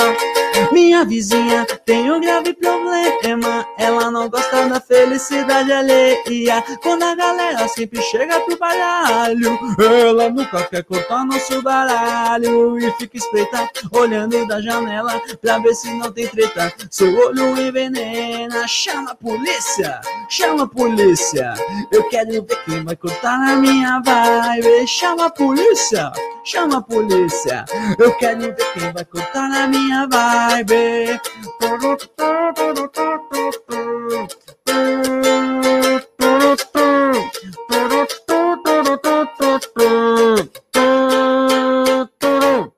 E é isso aí. E essa técnica aí secreta passada pelos velhos monges Shaolins de conseguir fazer um casu aí na boca desse jeito. O que, que é isso aí? Isso aí é a técnica de você não saber onde está seu caso no momento e você tem que improvisar com a boca. Ah, ah, ah, eu, eu, é uma coisa bem interessante assim o casu assim, mas tipo você fez um, um o mosquito tá aqui ainda. Você fez um, um lance que ficou bem mais parecido até, até que o casu, do que o casu assim, ficou muito foda, velho. É muitos Agora, anos. aquela pergunta assim, você já chegou, não sei se você tá morando no mesmo lugar, né? Mas você já chegou a pôr um amplificador e pôr essa música pro seu vizinho escutar? Já, assim que eu gravei. Não, inclusive o, o processo criativo da música, ela ouviu todo, porque a minha casa tinha um estúdio. Ah, entendi. Mas assim, é, eu não. O que aconteceu? Antes de começar a ensaiar lá, eu fiz estúdio. Não é que, tipo, eu ensaiava lá e o estúdio era, tipo, de, de caixa de, de ovo. Não. É, é, a gente chamou um, um pedreiro amigo nosso, a gente fez todo o planejamento, colocou piso é, anti-ruído, colocou espumas, colocou é, madeirite, colocou a- a- até o negócio no teto. A gente fez um estúdio de verdade, assim. Que a princípio eu queria alugar para outras pessoas, mas percebendo que a minha vizinha era uma doida, eu desencanei de, de- desencanei de alugar e, e- e era o estúdio da banda. A gente passou cinco anos lá, em, não, de 2015 a 2019, a gente saiu lá pelo menos uma vez por semana, sem falta, e foi isso que eu acredito que também deu muito valor e, e- e ajudou a crescer a banda, né? Porque a gente tinha um lugar que a gente não precisava pagar, digamos. Eu falava pra galera, ó, galera, me ajuda com a, com a luz aí, pelo menos. Vai, 20 conto de cada um por, por mês e tá, tá ótimo. E aí foi isso que a gente fez. A gente ensaiava, tipo, todo, to- toda semana, todo fim de semana. E hoje em dia, hoje em dia, a gente tá faz um ano sem ensaiar, tipo, a gente não ensaia mais, mano. É, tipo, também, também já chega num ponto que você fala, "Você ensaia- não vou ensaiar, velho. Não vou ensaiar. Acontece, às vezes, você pegar um ritmo, não sei se tava, que nem você falou, tava fazendo muito show. Acaba que o próprio show vira ensaio e você acaba não esquecendo as coisas, É, né? Então, É, é, a- por exemplo, essa versão que a gente fez de Descobridor dos Sete Mares, a gente mistura com Aeroplane, do Red Hot Chili Peppers. E, e, cara, eu- a gente fez na, na pandemia. Eu criei, foi uma collab, que, a gente- que eu chamei várias pessoas de vários lugares. A gente fez essa, essa, essa collab, essa versão, e a gente foi contratado para tocar numa festa julina no ano passado, é, no meio da pandemia, e a gente não tinha como ensaiar. A gente falou, velho, vamos tocar direto. Daí chegou na hora de fazer o repertório, a gente. A, a pessoa que contratou a gente falou assim: Ô, eu vi aquela collab de vocês, vocês vão tocar a do, do Tim Maia? Eu falei, vamos, vamos. Aí olhei, olhei pra banda e falei, putz, só que tipo, o Batera não, não, não participou da collab. Então o Cauê não sabia tocar essa música com a gente. Daí a gente chegou rapidinho na hora de passar o som, a gente falou, vamos passar essa rapidão. Daí a gente passou, passamos de novo e, e a gente tocou a terceira vez. vai ter que ensaiar todas as collabs aí, porque o pessoal provavelmente vai pedir, né? É, é, mas essa do Descobridor foi a que mais teve sucesso, assim, foi a mais, mais fodona, assim, digamos, e a que a gente até tocou, a gente até tocou ela agora na- nessa última live que a gente fez também, e ela já entrou no repertório, assim, tipo, e a gente não chegou a criar ela com todo mundo, foi, foi collab que virou uma versão nova e foi, foi que E foi. o repertório da, da Guantas, assim, tem quantas músicas? Você tem ideia disso? A gente tem dois álbuns é, de músicas autorais que a gente não toca todas, porque a gente sabe que, que tem algumas, algumas músicas que são não são tão populares assim.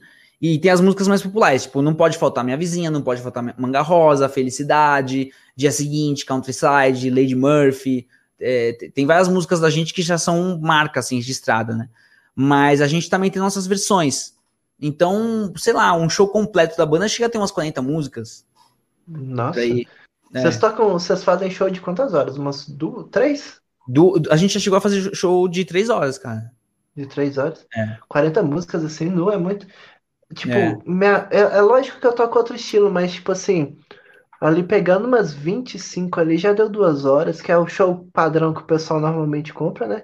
Mas é. também vocês tocam tudo aceleradaço, né? Então, é que a gente faz ska, a gente faz diferente, né? Não sei, depende. Eu posso também estar tá falando besteira também, pode ser menos, pode ser 30 talvez, é que eu nunca contei. e, todo show, e todo show a gente muda, todo show a gente tira uma coisa aqui lá. E, e, e, e, também lembrando que não são covers, né? Todas as músicas que a gente toca são versões, né? É, são versões autorais. Então é muito diferente, assim, se você for ver. Então é, é, um show, é um show bem completo, assim, bem diferente para quem tiver curiosidade de assistir um dia ou, ou, procurar na internet, é bem diferente. Eu fico vendo vocês lá e, tipo, do nada, se vocês vêm com uma versão totalmente aleatória, assim, você fala assim, não, esse negócio ficou legal. Que nem, por exemplo, na hora que eu li lá, vocês fazendo uma versão escado daquela Spring, eu falei assim, ah, não deve ter ficado legal, né? Na hora é que eu olhei isso, assim, não é que esse negócio ficou bom, mas é tipo umas coisas bem assim, como é que a gente fala? Inusitadas, né? Inusitado. Eu vou dar, uma, vou dar uma lida no chat aqui. Quem quiser perguntar ah. alguma coisa, já aproveita aqui, né? Só para dar um oi pro pessoal. Falar nisso, tô colocando no chat aí agora é, o canal da Guantas. Então, assim que acabar aqui, já se inscreve lá e manda ver.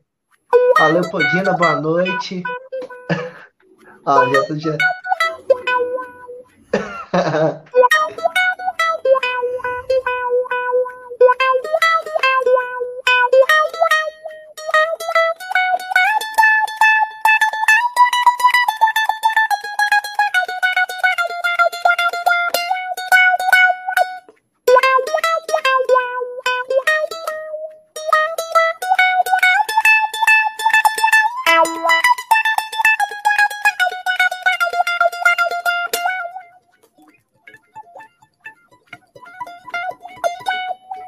Então, eu, eu, esse solo que eu fiz no, no meio do, do, do, Offspring é, é, é, muito doido, cara, porque não, essa música é outra música. Do... não, mas ficou bom pra caramba, velho. É, ficou bom. O Pretty Fly é Pretty Fly. E esse, solo que eu faço no meio da música é de outra música do Offspring, né? É, não ah, tem sim. esse solo na, na Pretty hum. Fly. Então é muito louco porque é um popurri, né? É, é, uma, é uma referência, é uma homenagem ao próprio Offspring dentro de uma versão que a gente faz deles, né? Então não, é, um easter, é um easter egg, praticamente. Não, é uma, uma, uma ideia muito legal, assim, velho. Tipo, e pegar essas versões assim, eu acho que enriquece muito, velho. Porque às vezes a pessoa já até tá cansada de ouvir aquela música, mas você dá uma repaginada nela, a pessoa vê de outro jeito. Sim. É que nem, por exemplo, eu vou apanhar aqui agora, mas, por exemplo, eu não gosto de Legião Urbana. Na verdade, eu não gosto do Renato Russo. Não como pessoa. Eu não gosto, talvez, da voz dele. Mas sempre que eu vejo uma versão de música do Legião Urbana com outras pessoas, eu acho massa pra caramba. Tem aquela banda Urban Legend, que, que era o pessoal cantando em hardcore, mais mais acelerado, que é o egípcio, que era o cara do. do... Eu, eu, vi, eu vi essa banda no, lá no o egípcio falando, Sim. mas eu ainda não cheguei a escutar. Do, Escuta, cara. É do. Nossa, Urban Legend. da banda. O egípcio é do. É, é Tijuana. Tijuana, isso aí. É, inclusive, Tijuana. acho que. Não, na verdade, o Tijuana acabou e agora o egípcio é da banda que chama Kali. Que não é, existe é, ele, mais. Ele entrou pro Charlie Brown também, não, é? ou já ah, saiu? E ele, ele entrou pro Charlie Brown recentemente. A, a, o Charlie Brown assinou com a Universal. E o Charlie Brown supostamente vai voltar a fazer turnês agora com o pessoal que tá vivo, né? E o, e o egípcio cantando na, na voz, assim. Eu, eu não é sei. Um, eu, é um peso, né? É um peso e eu boto fé, Você cara. Viu a live? Você viu a live que eles fizeram de aniversário? Putz, não vi não. Não sei, não sei se era de, de um tempo que o Chorão tinha morrido, alguma coisa assim. Eles fizeram uma live, depois você vai lá no canal dele. Ficou bom, velho. Só que, tipo assim. Peraí, mas peraí, foi eu, eu acho que não é. Não, deve ter uns dois anos. Ah, não, tá. Dois... Então, olha que engraçado, porque eles fizeram um show na frente do Memorial da América Latina no mesmo dia que a gente tava tocando. Não, então, que doideira. A, a, gente tava. Porque assim, o Memorial tem, dois, tem duas partes, né? Tem a parte que é, que é onde a gente toca, e tem a parte que é. Ah, agora esqueci o nome. Começa as lives todos os nomes possíveis. Mas tem o, Espaço das Américas. Tem o Espaço das Américas, que é um lugar onde tem show grande no Memorial, e tem um lugar onde a gente faz um Memorial que é um pouco menor. Mas, assim, é, a gente saiu do show com os equipamentos e a gente tava ouvindo, tipo, o, o Charlie Brown tocando com esse outro vocal que eu nem sei quem que é. É fez, fizeram esses shows e eu, eu, eu depois nem, nem soube mais quem que era o vocal. E eu não achei tão bom, assim, na verdade. E a gente ouviu eles tocando os olhos de louro e o cara tava errando a letra. Então eu falei, nossa, é. mano, tipo. É, é meio doideira, assim, tipo, é que igual eu tava falando, tipo, eu achei interessante, assim, porque eu gosto de Tijuana. Mas é aquela coisa, a mesma coisa do, de quando o Legião Urbana voltou sem o Renato, né? Então. Não ficou aquela mesma coisa, é. você, nem, você nem vê eles tocando, entendeu? Então é complicado você assumir um peso tão grande de um vocal tão marcante, assim, pro, pelo menos nos anos 90 ali. Ele foi o Renato Russo dos anos 90, Sim. vamos falar assim. Sim. Então, Não, tipo, e, é um peso e, do caramba. Sempre, sempre que um vocal sai numa banda ou um vocal falece, assim, é muito complicado, cara, porque Primeiro que a pessoa que vai assumir a voz vai ser sempre comparada com essa outra pessoa, né? Mas, por exemplo, na Argentina, a coisa mais comum é. Eu tava até falando pra, pra Amanda e pro Nacho hoje, o, Nath, o outro Nacho, que, que na Argentina é tão comum os vocalistas saindo das bandas que a coisa mais normal é os guitarristas assumirem as vozes. Aconteceu isso nos Los Pericos, aconteceu isso no Ataque 77. Uh, entrando nesse, nesse assunto assim, tipo, qual que é o tipo de música da, da Argentina mesmo? É o tango, né? Então, tem o tango, né? Que, tipo, é, digamos, é como se fosse samba, assim, são coisas intocáveis. E se a gente falar que a música é, atual é o funk no Brasil, lá seria tipo reggaeton, né?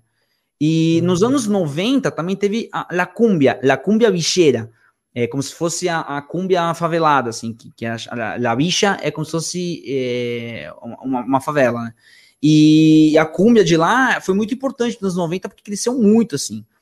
Mas o roqueiro argentino é o seguinte, é, como eu, eu, acho que é um, não é um país tão grande assim que no Brasil, e tem menos gente que aqui. Então, tipo, eles meio que. Não, não sei, talvez seja uma coisa meio cultural de querer agradar todo mundo de lá. É, não sei. Eu sei que uma banda de reggae é capaz de lançar uma cúmbia, uma banda de rock é capaz de lançar um reggae. Então, tipo, todo mundo toca todos, todos os estilos, assim. Não é nichado é, assim, né? Tipo, não, não tem uma é, banda que você vai ser. Não é. Tanto que Porque quando eu fiz. é chato, né? Às vezes. Pois é, cara. Por mais que seja um país tão grande e, e, com a possibilidade de ser tão aberto, as pessoas são de cabeça fechada aqui, tá ligado? Então, quando eu lancei o Guantas, isso que eu tava te falando, quando eu, lance, quando eu fiz o Guantas e mostrei para as pessoas que iam tocar comigo, a galera ficou. A gente vai tocar versão ska de punk? Tipo, versão latina? A gente vai tocar cumbia do, do Green Day? Você tá louco? E tipo, é, a gente vai, a gente vai fazer isso, é, vai ser legal. E tipo, a galera, não, nem fudendo. Então, tipo, muita gente não, não entendeu a ideia. Por isso que saiu tanta gente da banda, porque era difícil acompanhar o raciocínio, assim. E, então, tipo, na Argentina é meio que isso. Muita gente lança muitos, muitos materiais, assim, diversos, né?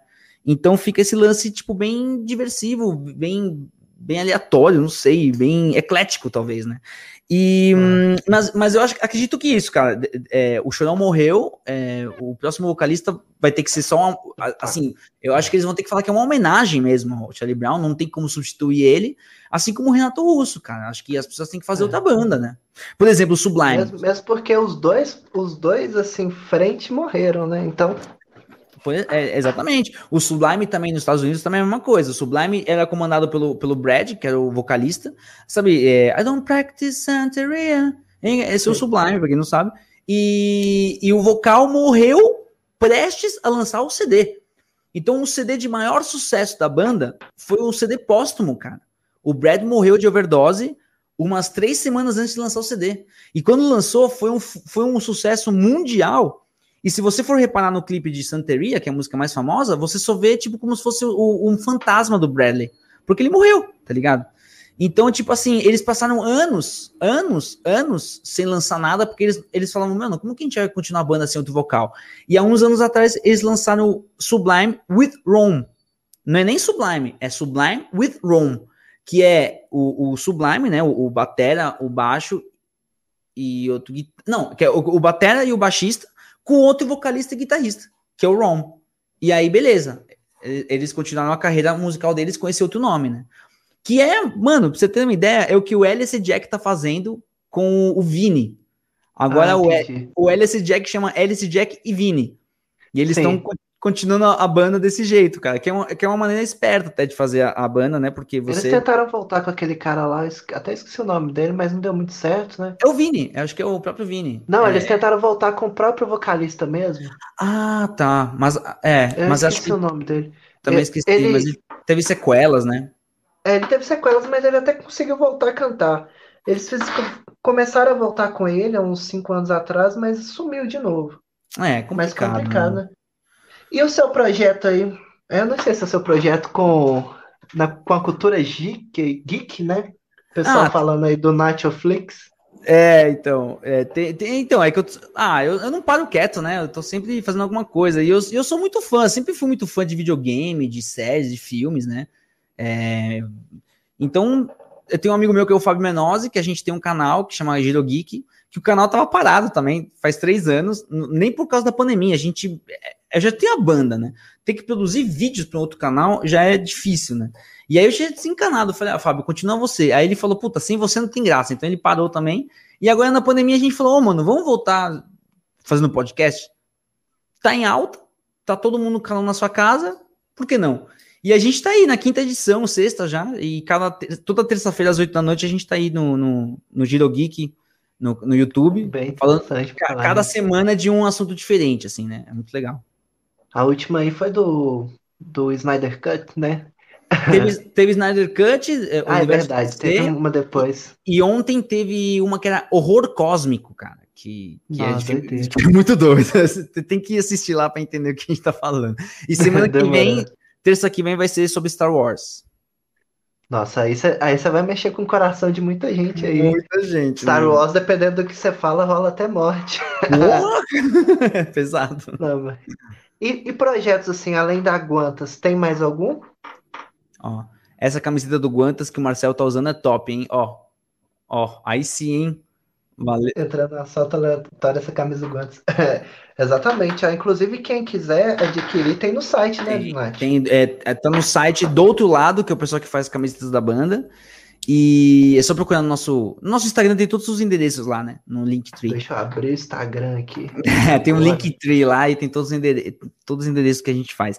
E aí, é, duas coisas que eu vou responder. As camisetas, as artes da banda, sempre foi pensado em fazer uma coisa, tipo, estilosa. Por exemplo, até a Amanda, que também tá assistindo aí, ó, é, ela retratou essa capa aqui. A, a outra arte que ela fez, que tá difícil de ver, que tá aqui. Ai, meu Deus do céu, aqui essa, essa capa. Não dá para ver, mas a Amanda que fez também acabou virando a capa do, do single que a gente lançou no passado. É, eu sempre procuro fazer artes bem estilosas, assim, para chamar atenção, né, do, do, do, trabalho da banda. Eu acho que esse lance, ó, tem até o meu HD que tem um adesivo que a gente lançou no passado, que é Guantas desde 2015, que são ah, duas, que duas antinhas, porque é G-U Antas, né? Então as antas viraram tipo como se fosse os mascotes da banda. Ah, entendi. Tipo, é, tipo, a gente. Algum dia alguém falou, mano, por que, que tem antas no meio do nome de vocês? Eu falei, nossa, caramba. Ninguém fala. Ninguém Só, só, só uma pergunta aqui que eu, eu queria fazer e esqueci. É. Guantas, o que, que é? Então, no começo da banda, como eu falei, a gente queria fazer mais músicas latinas. E eu queria que já no nome aparecesse isso, né? Então, era uma referência a Guantanamera, Guajira Guantanamera. E aí o nome ah, da tá. banda, durante um tempo, chamava The Guantanameros. E as pessoas falavam, Guanto o quê? Como é que é? Meros? Ah, Guant, Guant... Aí eu, puta que pariu, a gente ia tocar, nós somos os The Guantanameros, todo mundo ficava, ah, que nome bosta, né? Assim, é. assim como assim como Nautilus Pussygatos, minha ex-banda, assim como minha outra ex-banda Line Effects, assim como todos os nomes de banda tem que ser uma coisa fácil de, de entender. Fácil, e eu falei, quer saber, mano? Eu não quero mudar o logo, já cansei, foda-se. Vai colocar Guanta, se não der, não deu, e se foda-se. Aí se não der certo, acaba a banda e foda-se.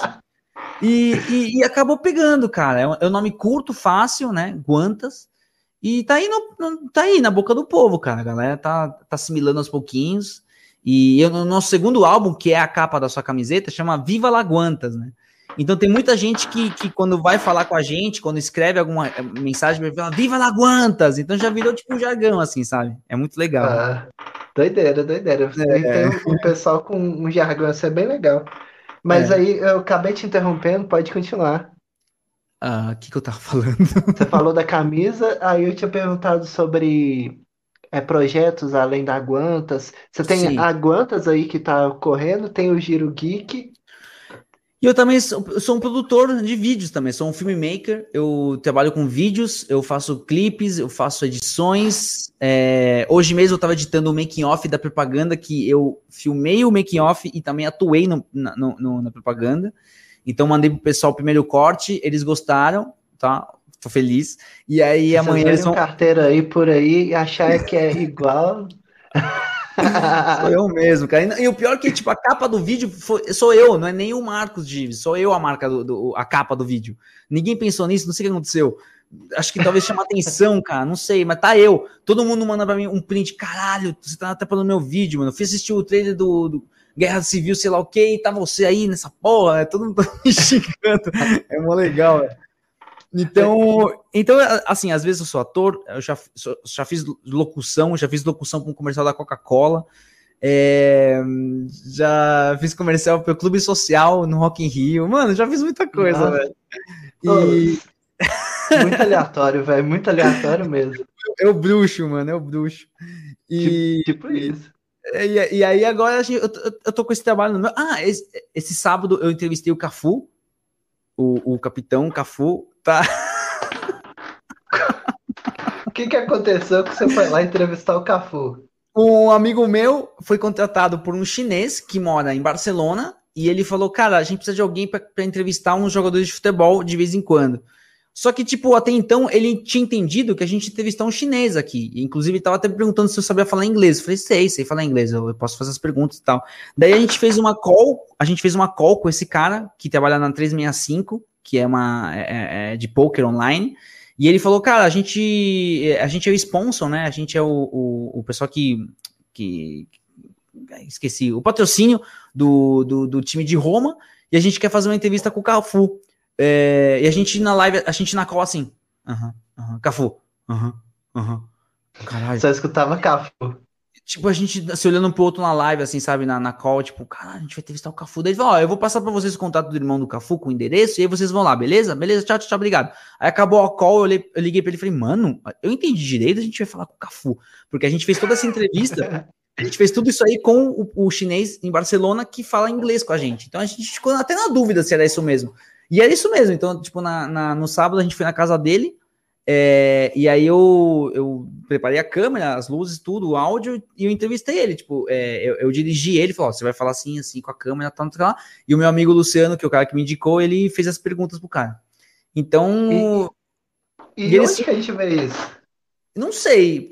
Boa pergunta. É, esse, esse material, esse material foi mandado para para gringa, né? Foi pro, pro. Eu acho que vai aparecer alguma coisa do Roma. Em algum momento, alguma entrevista que vai aparecer pro time do Roma. Não faço ideia de onde vai aparecer. Caramba, velho. Caramba. Minha esposa, é, é, ela vive falando isso. Mano, você pegou um job? Peguei. Pra quem que é? Não sei. Aonde vai passar? Não sei. Mas o que, que, você, que, que você aceitou? Aceitei o job. Tipo, sei lá, velho. Tá, Tipo, não é que nem banda. Banda a gente tem que saber o tempo de show, a gente tem que saber o local, a gente tem... No job de filmagem, assim, ó, você tá, disposto, você tá disponível pra fazer uma filmagem? Tô. É isso. Acabou. Bora. É Depois isso aí, você não sabe mais. Se bobear, É. você tá, você tá Ó. sendo passado nos, nos lugares mais longínquos, lá na Antártica, sei lá. É, olha, pra vocês terem uma ideia, com esse lance de vídeo de, de artistas, eu já trabalhei com o Pericles, já trabalhei com o Paulo Ricardo, já trabalhei com o Oswaldo Montenegro, é, Nossa. Renato, Renato, ai, é, Renato, Teixeira? Renato Teixeira, é, já trabalhei com o, Nath Ronaldinho Gaúcho do Culelê, Do Jobs, rolês aleatórios. Cara, ah, o, o, o Pericles tem o, tem o parceiraço dele, que é. Nossa, essas, lives acabam com a minha cabeça, não consigo lembrar o nome de ninguém. O cara que também pinta o cabelo. É, que era também, não, que era vocalista também do, do Exalta Samba. É, Poxa, me fugiu o nome. Nossa. Mas é, conheci tá ele, conheci ele, o cara super gente boa. é, cara, conheci muita gente aí no meio, cara. Agora eu não tô lembrando de tanta gente assim. Mas Jorge Aragão também conheci. Nossa. É, e, o- e o Péricles é um cara que, mano, o dia que eu encontrei com ele outra produção, ele falou assim: e aí, Nacho? E o Krigor, Krigor, o Krigor. Ah, é, tá. O Krigor, cara, eu, eu tive um lance com o Krigor, que ele olha pra mim, parece que eu não sei, eu acho que ele deve lembrar algum sobrinho dele, cara. Toda vez que o Krigor me olha, ele vai me abraça, dá um abraço, o cara me ama, assim. é, O Krigor é muito gente boa. velho. É, Tiaguinho. o Thiaguinho eu também conheci. Não, eu conheci o Krigor, que eu tava falando. O Thiaguinho conheci também, gente boa, mas é, eu tava filmando, então não tive muito tempo de, de- de- sei lá, de ser amigo do cara e tal. Mas- É que nem italiano, Ronaldinho argentino. É, total, cara. O Christian Ralph, eu já, eu já fiz um clipe pro Christian Ralph. É, cara, tem muita gente que eu trabalhei aí, cara, tipo, que eu fiz vários trabalhos. Depois eu, eu mando pra vocês os links. Tem um monte de coisa aí que eu já fiz pra galera, clipe, filmagem, entrevista. É, até o João, o João que é do, que é do, do funk, conheci o João também, fiz um making off dele. O Projota, que, que tá, tá agora no Big Brother. Todo mundo reclamando do, do Projota no Big Brother, eu já sabia de tudo que ele é lá em 2018. Ele Era realmente jeito mesmo. complicado mesmo. É, a gente tem uns conflitos aí na produção, mas, foi, foi- é, mas faz, faz parte do, do, do- Faz do- parte, né? faz parte do show, da gig, né? Normal. Roberta Miranda. Roberta Miranda. A a Gabi lembrou da Roberta Miranda, que é a pessoa é a pior pessoa do planeta Terra. É, Pior? a pior pessoa do planeta Terra. Não sei, Roberto, se você for ver esse vídeo aqui pra você. E, tipo, cara, é bem Que isso, complicado, gente? bem complicado trabalhar com ela, mas enfim, Ela parece que falar, é gente boa. parece, né?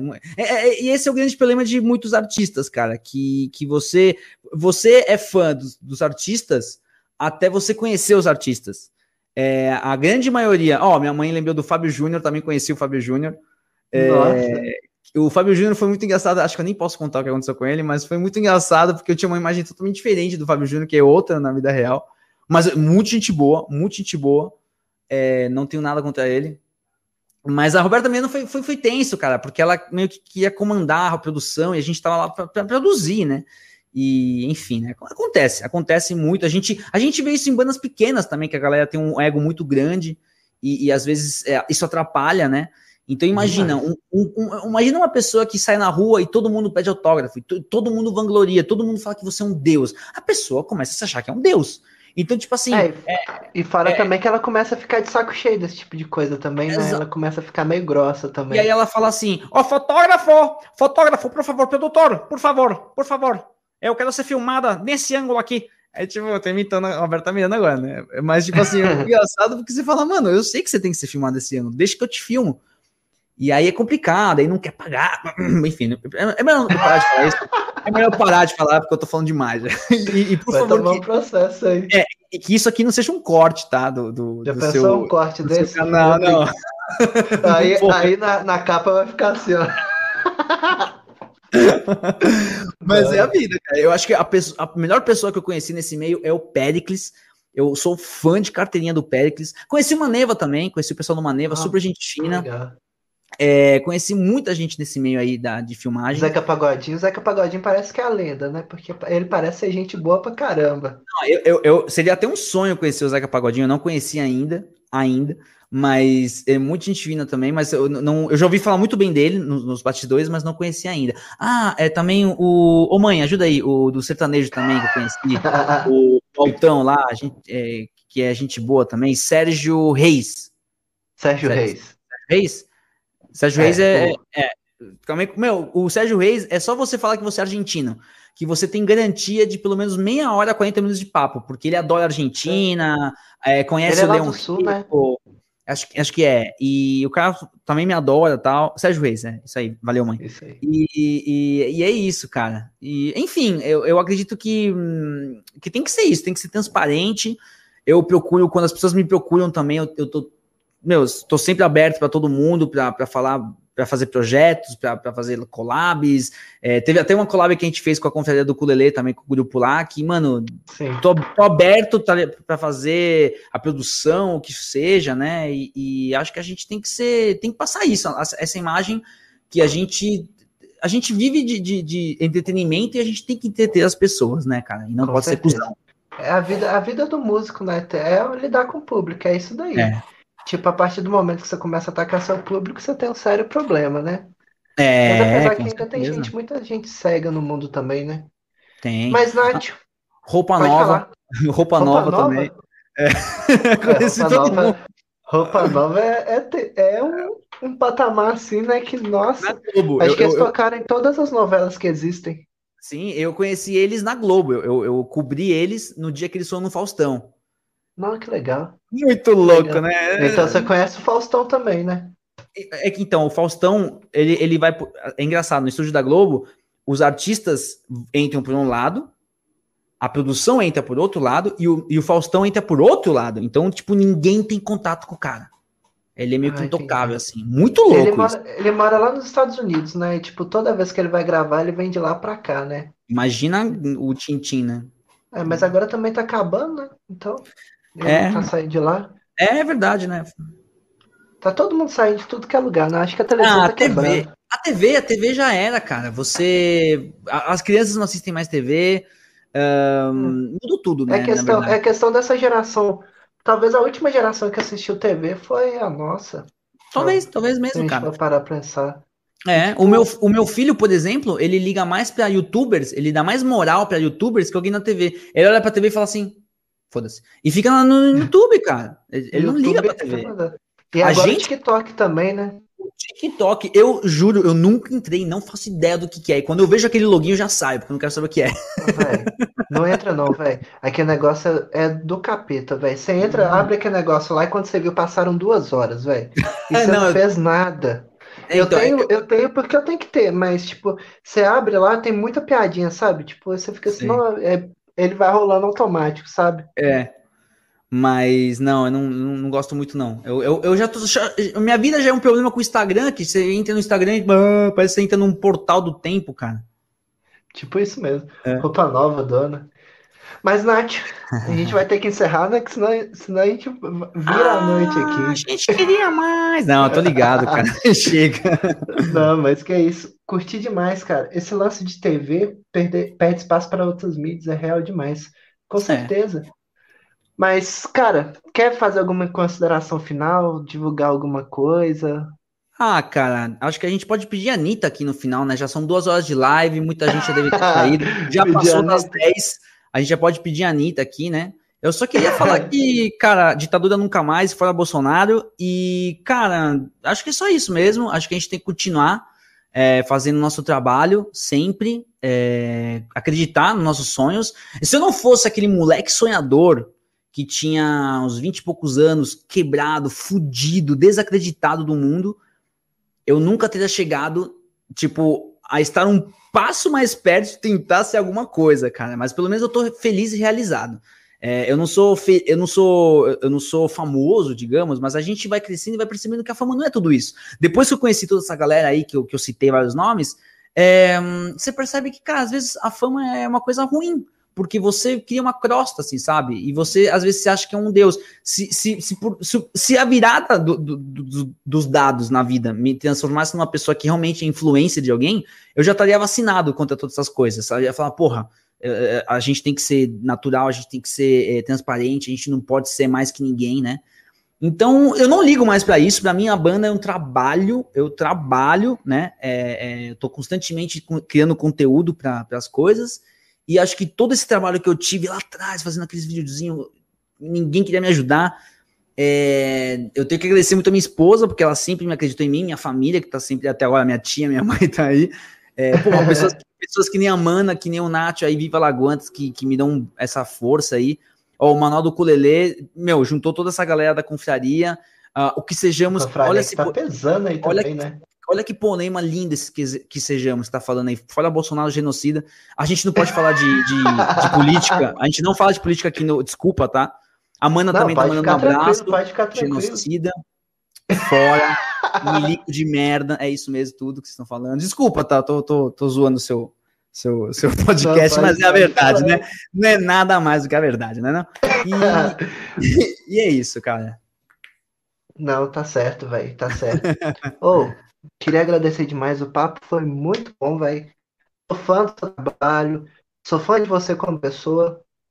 Fã do, da Guantas. E aí, não Valeu. sei, tipo, até como, como geek aí, Valeu, tipo, man. co- como geek aí, tipo, muito bom, velho. Muito bom trabalho. E aí, da- daqui a pouco você tá que nem a menina do, do Kawaii aí, estourando em tudo que é lugar. E muito É bom representar o ukulele. Daqui a uns dias você tá tocando nos lugares aí, é tipo Vitor Clay, sei lá. Aí com É. o ukulele aí, levando o ukulele pra tudo que é lugar aí. Brigadão, velho, de verdade. Tudo de bom É isso. pra você. Obrigado a você. E- Obrigado e- também a todo mundo que acompanhou. Obrigado mesmo. E, e se eu puder alguma geek te chamar, você vai ser nosso, sei lá, nosso tour manager, nosso hold, nosso empresário, sei lá, Oh. qualquer coisa. Empresário não, porque você, eu tô ligado que você é que nem eu, que Onde cair. Empresário, que- eu não Mas sou muito bom pra administrar, não. produtor que seja. Eu gosto de envolver as pessoas sempre na minha gig, então você já tá mais convidado aí pra fazer o que, que a gente puder fazer. Oh, eu que agradeço, velho. Então vamos terminar aqui falando Viva Laguantas, né? Que é o, o bordão. Viva Laguantas! Viva Laguantas! Valeu, galera. Valeu todo mundo aí.